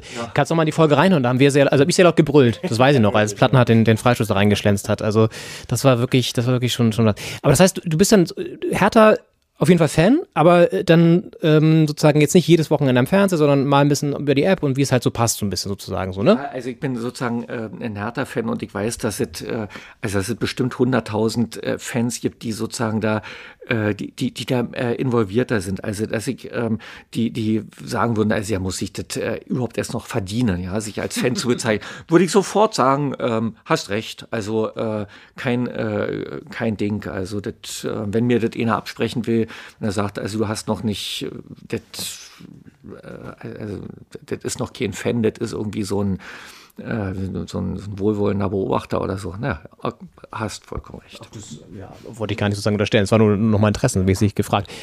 Ähm, hast du noch eine Frage oder? Ähm, ja, ich habe auch gerade nochmal äh, Revue passieren lassen. Wir haben ja live geguckt damals das Spiel, ähm, sowohl gegen Dortmund am letzten Spieltag als auch äh, Relegation Rückspiel. Und äh, da war auf jeden Fall das, äh, der Ausschlag des Mikrofons am Limit. Ja. ich habe auch gedacht, ähm, es ist ja es kommt im Buch auch mal wieder durch, dass das Tolle am Fußball ist, dass man nicht weiß, wie es ausgeht. Mhm. Und das ist ja dann bei Hertha doch auch eigentlich immer der Fall, weil ich meine, die spielen jetzt am Samstag äh, gegen Mainz, da weiß man auch nicht, äh, wie es ausgeht. Das ist ein sehr wichtiges Spiel. Wie blickst du auf die Saison gerade? Also glaubst du, ähm, die packen das noch? Ich meine, aktuell ist ja der Stand, Hertha ist fünftletzter mit 20 Punkten, dahinter sind vier Vereine mit 19 Punkten. Also es ist ähm, es ist eng. Ja, so bleibt bis zum letzten Spieltag. Also gibt es ja immer so diese Konferenz, also dann, also wenn sowieso schon alle wissen, wie es ausging, aber dann gibt es ja immer so in der, ähm, in, in, in, in der äh, was ist denn, also in der Sportschau die, die Konferenz immer so mit den letzten und das ist natürlich traumhaft, so eine, so eine Konstellation. Das ist aller, allerdings auch ein Armutszeugnis für die Bundesliga, also dass man sich mal für den, am letzten Spiel dafür einen Abschied, äh, für einen Abstieg und nicht für die, äh, für den Titelkampf äh, interessiert. Nee, also äh, jetzt so Hertha diese Saison. Also ich finde, ich finde erstmal, dass Hertha nicht wie ein, Abstieg, wie ein Absteiger spielt. Also was ich, ähm, äh, also ich habe immer gesagt, äh, ja, Herthas Spielweise kannst du leicht beschreiben, nicht schön, aber erfolglos. Und äh, das ist dieses Jahr anders. Also ich finde, dieses nicht schön, das kannst du nicht mehr so, äh, so einfach sagen. Sie, ähm, sie haben oft Pech, aber, aber sie spielen oft, äh, in, also oft einen guten Fußball, finde ich. Also das, das war jahrelang immer so, als wenn, wenn sich irgendwo der Grottenkick des Spieltags ereignet hat, war die Hertha meistens irgendwie mit verwickelt. Das kannst du in diesem in dieser Saison nicht so ohne weiteres sagen. Also es ist manchmal so, ja, Union, ja, also obwohl die so weit oben stehen. Aber Union hat manchmal auch schon äh, Spiele abgeliefert, die zum, äh, die, die zum Weggucken, äh, die, die du nicht, die du nicht sehen willst. Und und deshalb finde ich auch, also dass der, dass der Trainer unbedingt äh, behalten werden sollte. Also, das, also so ein, sag mal so, äh, jetzt hier, äh, okay, mit Voronin, da haben sie, also das waren Zeiten, haben die richtig äh, rasanten und, und attraktiven Fußball gespielt, aber äh, die, diese Mannschaft haben sie jetzt nicht, um sowas, äh, um, um sowas zu reißen. Aber zumindest ist hier ein Trainer, der der für eine Spielkultur steht, die ich, die ich gut finde, also die, die, die mir gefällt. Und ja, ob sie das jetzt schaffen, also das ist, das ist ja auch so, dass der, der Spielplan scheint jetzt auch mal wieder so der, der größte Feind von Hertha zu sein. Das war auch schon im, im, in der letzten Saison. Also wenn man guckt, also ähm, ja, wenn jetzt hier so ähm, die Mittwochsspiele sind, ja, also dann ist es ja immer schön, wenn du dann am Samstag eine, eine Mannschaft, also ein klein, leichter Vorteil, ja, wenn du so eine Mannschaft hast, die äh, jetzt am Mittwoch gespielt hat. Das, ähm, also das Glück hat äh, Hertha seltener, während die Konkurrenz eben etwas öfter das, äh, das Glück hat. Und jetzt Mainz, ja, dass nun Hertha ausgerechnet gegen Mainz spielt, nachdem Mainz in Glune vier oder fünf Spiele in Folge gewonnen hat. Also dat, ähm, da ist es ein, ein dickes Brett, aber trotzdem heißt es nicht, äh, dass die nicht schaffen könnten. Also das, ähm, äh, also Hertha in dieser Saison ähm, würde ich äh, würde ich zu jedem Moment äh, irgendwie alle zutrauen, mhm. nach oben wie auch nach unten. Und ähm, also ich, ich wünsche mir sehr, dass, dass sie es schaffen, ähm, weil sie einfach jetzt von der also auch weil sie von der Spielkultur ähm, da was bringen, was nicht in die zweite Liga gehört. Und sie gewinnen gerade die Heimspiele eigentlich auch. Das ist ja auch schon mal erfreulich. Also es war ja auch schon längere Zeit nicht so, dass sie dann irgendwie das, das zumindest machen. Auswärts, naja, aber gut, zu Hause, zu Hause klappt's ja, klappt's ganz gut. Wie, wie du eigentlich diese Geschichte mit dem Investor? Also es gab ja diese Episode mit Lars Windhorst, jetzt ist er weg, verkauft seine Anteile offenbar an diese Triple Seven ähm, äh, Investorengemeinschaft. Das ist noch nicht ganz durch. Jetzt gab es wieder die Meldung, große finanzielle Lücken bei der Hertha. Das ist ja immer ein Dauerthema auch. Ne? Ähm, da spielt ja auch ganz viel so rein, Kommerzialisierung, diese ganzen Finanzthemen. Äh, wie siehst du das? Was hast du da für, für einen Blick drauf? Ähm, macht das, ich frage jetzt mal ganz, macht das den Fußball kaputt, das ganze Geld? Oder, oder ist es, können wir das eh nicht mehr zurückdrehen, weil ist jetzt halt so? Also erstens versteht er zu wenig davon und dann, äh, also wenn so von der Hertha-DNA immer die Rede ist, ja, und ich sage nicht schön, aber erfolglos, also da ähm, hat ja äh, das Geld offenbar auch nicht viel ändern können. Was ich richtig klasse finde, ist, äh, also dass jetzt äh, also äh, äh, dass in so einer Situation ein Präsident äh, auftaucht, also den es in der Bundesliga noch nicht gegeben hat, ja, also dass da eben wirklich ein Fan äh, obendrein auch noch ein Nicht-Berliner, ein Ossi aus dem Erzgebirge, ja, also das ist ja seine Herkunft, dass der, äh, also dass der zum, zum Präsident ist, das ist, das ist ne, also das hätte eigentlich Union zugetraut, so was, ja, aber jetzt muss man wirklich sagen, also mag sein, dass Union unterm Strich der coolere Verein ist, aber den cooleren Präsidenten hat schon mal härter. Mal sehen, ob, sich, ob da Union jetzt, äh, ob Union danach äh, nachrüsten kann und ähm, naja, nee, aber ähm, mit dem äh, mit dem Geld, also diese, ähm, also es ist ja eher der Beweis, dass das eben nicht so einfach ist, ja. Also dass, dass eben doch ein bisschen mehr dazu gehört, als dass da eben einer äh, kommt, der hier so die, äh, die, die, das Geld, äh, äh, die Taschen voller Geld hat. Und ähm, also, und ehrlich gesagt, ich konnte mir das auch ja nicht richtig vorstellen. Ich dachte, das, ähm, äh, was, der das ist hier einer mit viel Geld und der will aus Hertha was äh, was machen, was äh, so was wie Borussia Dortmund, ja, also rasant und Wahnsinn und boah, und, und so. Also konnte ich mir nicht vorstellen und es kam ja dann auch.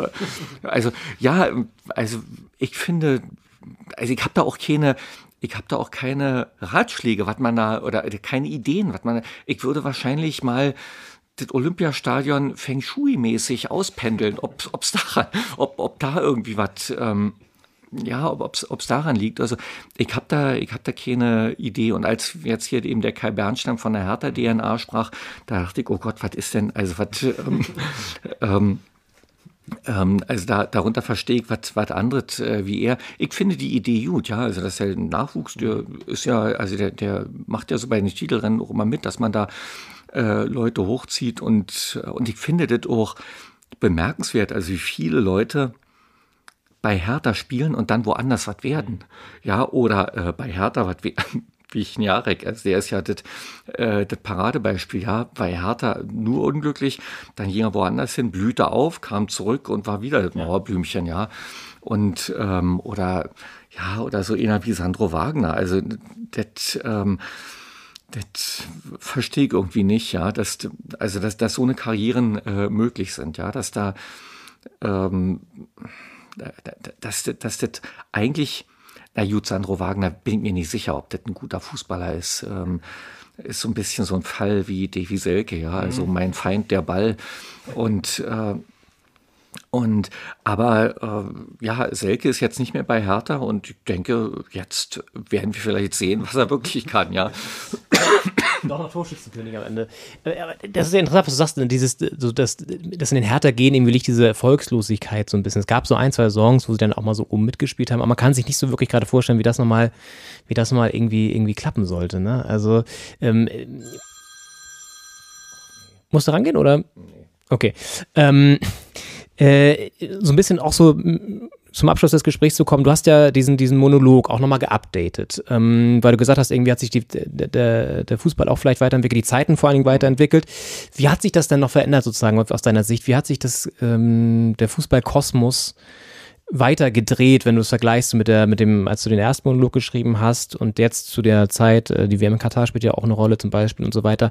Ähm, ist, hat es sich zum, zum Guten entwickelt oder eher zum Schlechten? Was würdest du sagen?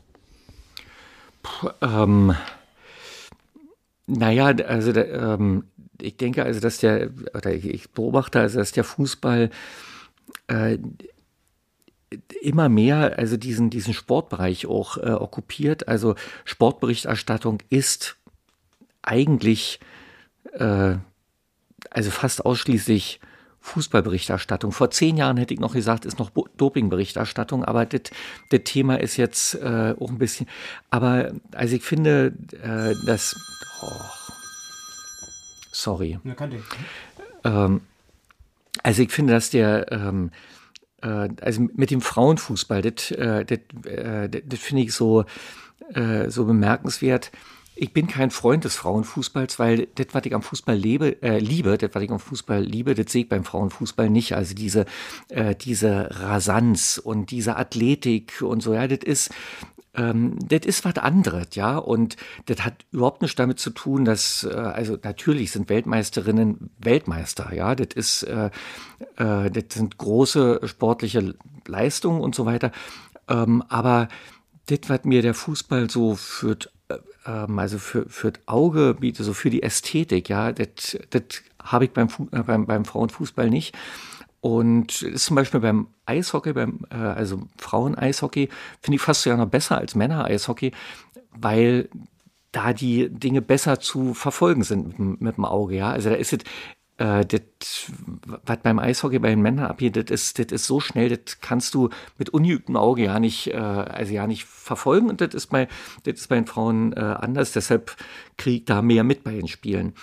Und äh, nee, aber das jetzt, ähm, also äh, dass der äh, dass jetzt eben auch der, der Frauenfußball so in, ins, äh, so in diese ähm, als, ähm, als Konkurrent äh, der, der, also der Zeit, die zur Verfügung steht für, äh, für Sport, für Sportberichterstattung, das, ähm, äh, ja, das, das finde ich jetzt nicht so toll. Ja. Okay, und, und, der restliche Fußball, wir haben schon Kommerzialisierung und so weiter angesprochen.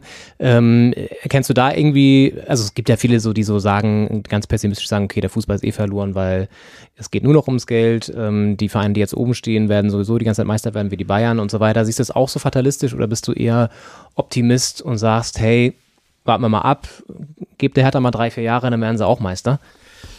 Ähm, naja, das, also so weit würde ich jetzt nicht gehen, aber ich würde mal sagen, das hängt auch ein bisschen davon ab, was uns der Fußball bietet. Ja, wenn du äh, wenn du wieder, äh, also wenn du Spieler hast, die einfach alles äh, alles schlagen, was da gewesen ist, ja, also wirklich ähm, und jetzt, weil wir haben jetzt so eine Zeit, ähm, wir haben jetzt keinen Cristiano Ronaldo und wir haben jetzt auch bald keinen Messi mehr.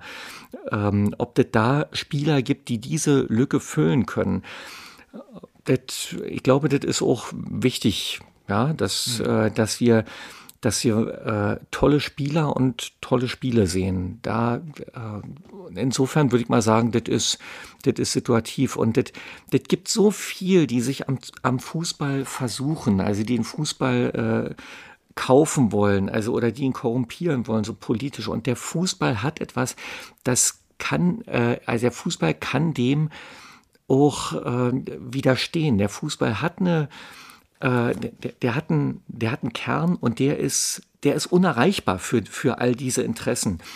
Und, äh, und, und deshalb habe ich da, ähm, also denke ich, das wird, äh, das wird nach wie vor Menschen geben, die, äh, die den Fußball lieben. Das gibt, äh, das wird auch Menschen geben, die den Fußball dafür verachten, also weil er eben äh, vereinnahmt wird oder weil es diese Vereinnahmungsversuche gibt. Und also was jetzt hier mit der WM in Katar, also so ein Fußballturnier in der, in der Vorweihnachtszeit, äh, das war schon sehr dreist. Und ähm, und ich weiß noch nicht, äh, was hängen bleibt. Also ob diese to tolle Finale oder eben diese Dreistigkeit ähm, bei, bei mir jetzt hängen bleibt. ähm, aber also ich kann da, ich kann da keine Prognose geben, außer dass ich glaube, dass der Fußball, äh, der wird sozusagen unumstritten diese, also die, diese Dominanz der globalen Faszination, die, die wird er behalten. Der, da sehe ich keinen, äh, der, äh, also nichts, was dem Fußball das nehmen könnte. Ja. Die Chinesen haben ja 2002, glaube ich, haben die ja bei der WM direkt mal in der Endrunde mitgespielt und haben dann wohl auch Fußballakademien gegründet und irgendwie alle haben sich gefragt, oh, ähm, äh, werden die jetzt in 10 oder 20 Jahren den Fußball dominieren? Das ist aber nicht der Fall, ja. Und das äh, das finde ich auch gut, dass eben eher so Länder wie Kroatien jetzt so eine, so eine feste Größe äh, im, im Weltfußball sind. Und also das, ähm, wenn, wenn jetzt die äh, Chinesen tatsächlich ähm, im, im Fußball äh, so gut wären, wie sie in, äh, ja, in der Mikroelektronik wären, dann ähm, das würde ich wahrscheinlich nicht so toll finden, aber, aber so ist es ja nicht. Mhm. Abschließende Frage. Ähm, war es das jetzt mit den Monologen oder sagst du, naja, vielleicht hänge ich nochmal einen dran? Oder war es jetzt so, wie du beschrieben hast, drei Trilogie abgeschlossen, ist eine schöne Zahl? Oder würdest du sagen, naja, so in fünf bis zehn Jahren könnte ich nochmal einen draufsetzen? Ach, ich werde mal über den, äh, über den Würstchenverkäufer nachdenken, ja. Also das, ähm, der kam ja noch nicht in den Sinn. Ich habe mal an so was gedacht wie Spielerberater oder, oder auch wie eine, äh, wie, wie eine ähm, Radioreporterin, ja, also das sind ja, also ich wollte so ganz bestimmte, also das sind Leute sind, die so einen ganz bestimmten Blick auf das, auf das Spiel haben, auf das, auf das Spielgeschehen.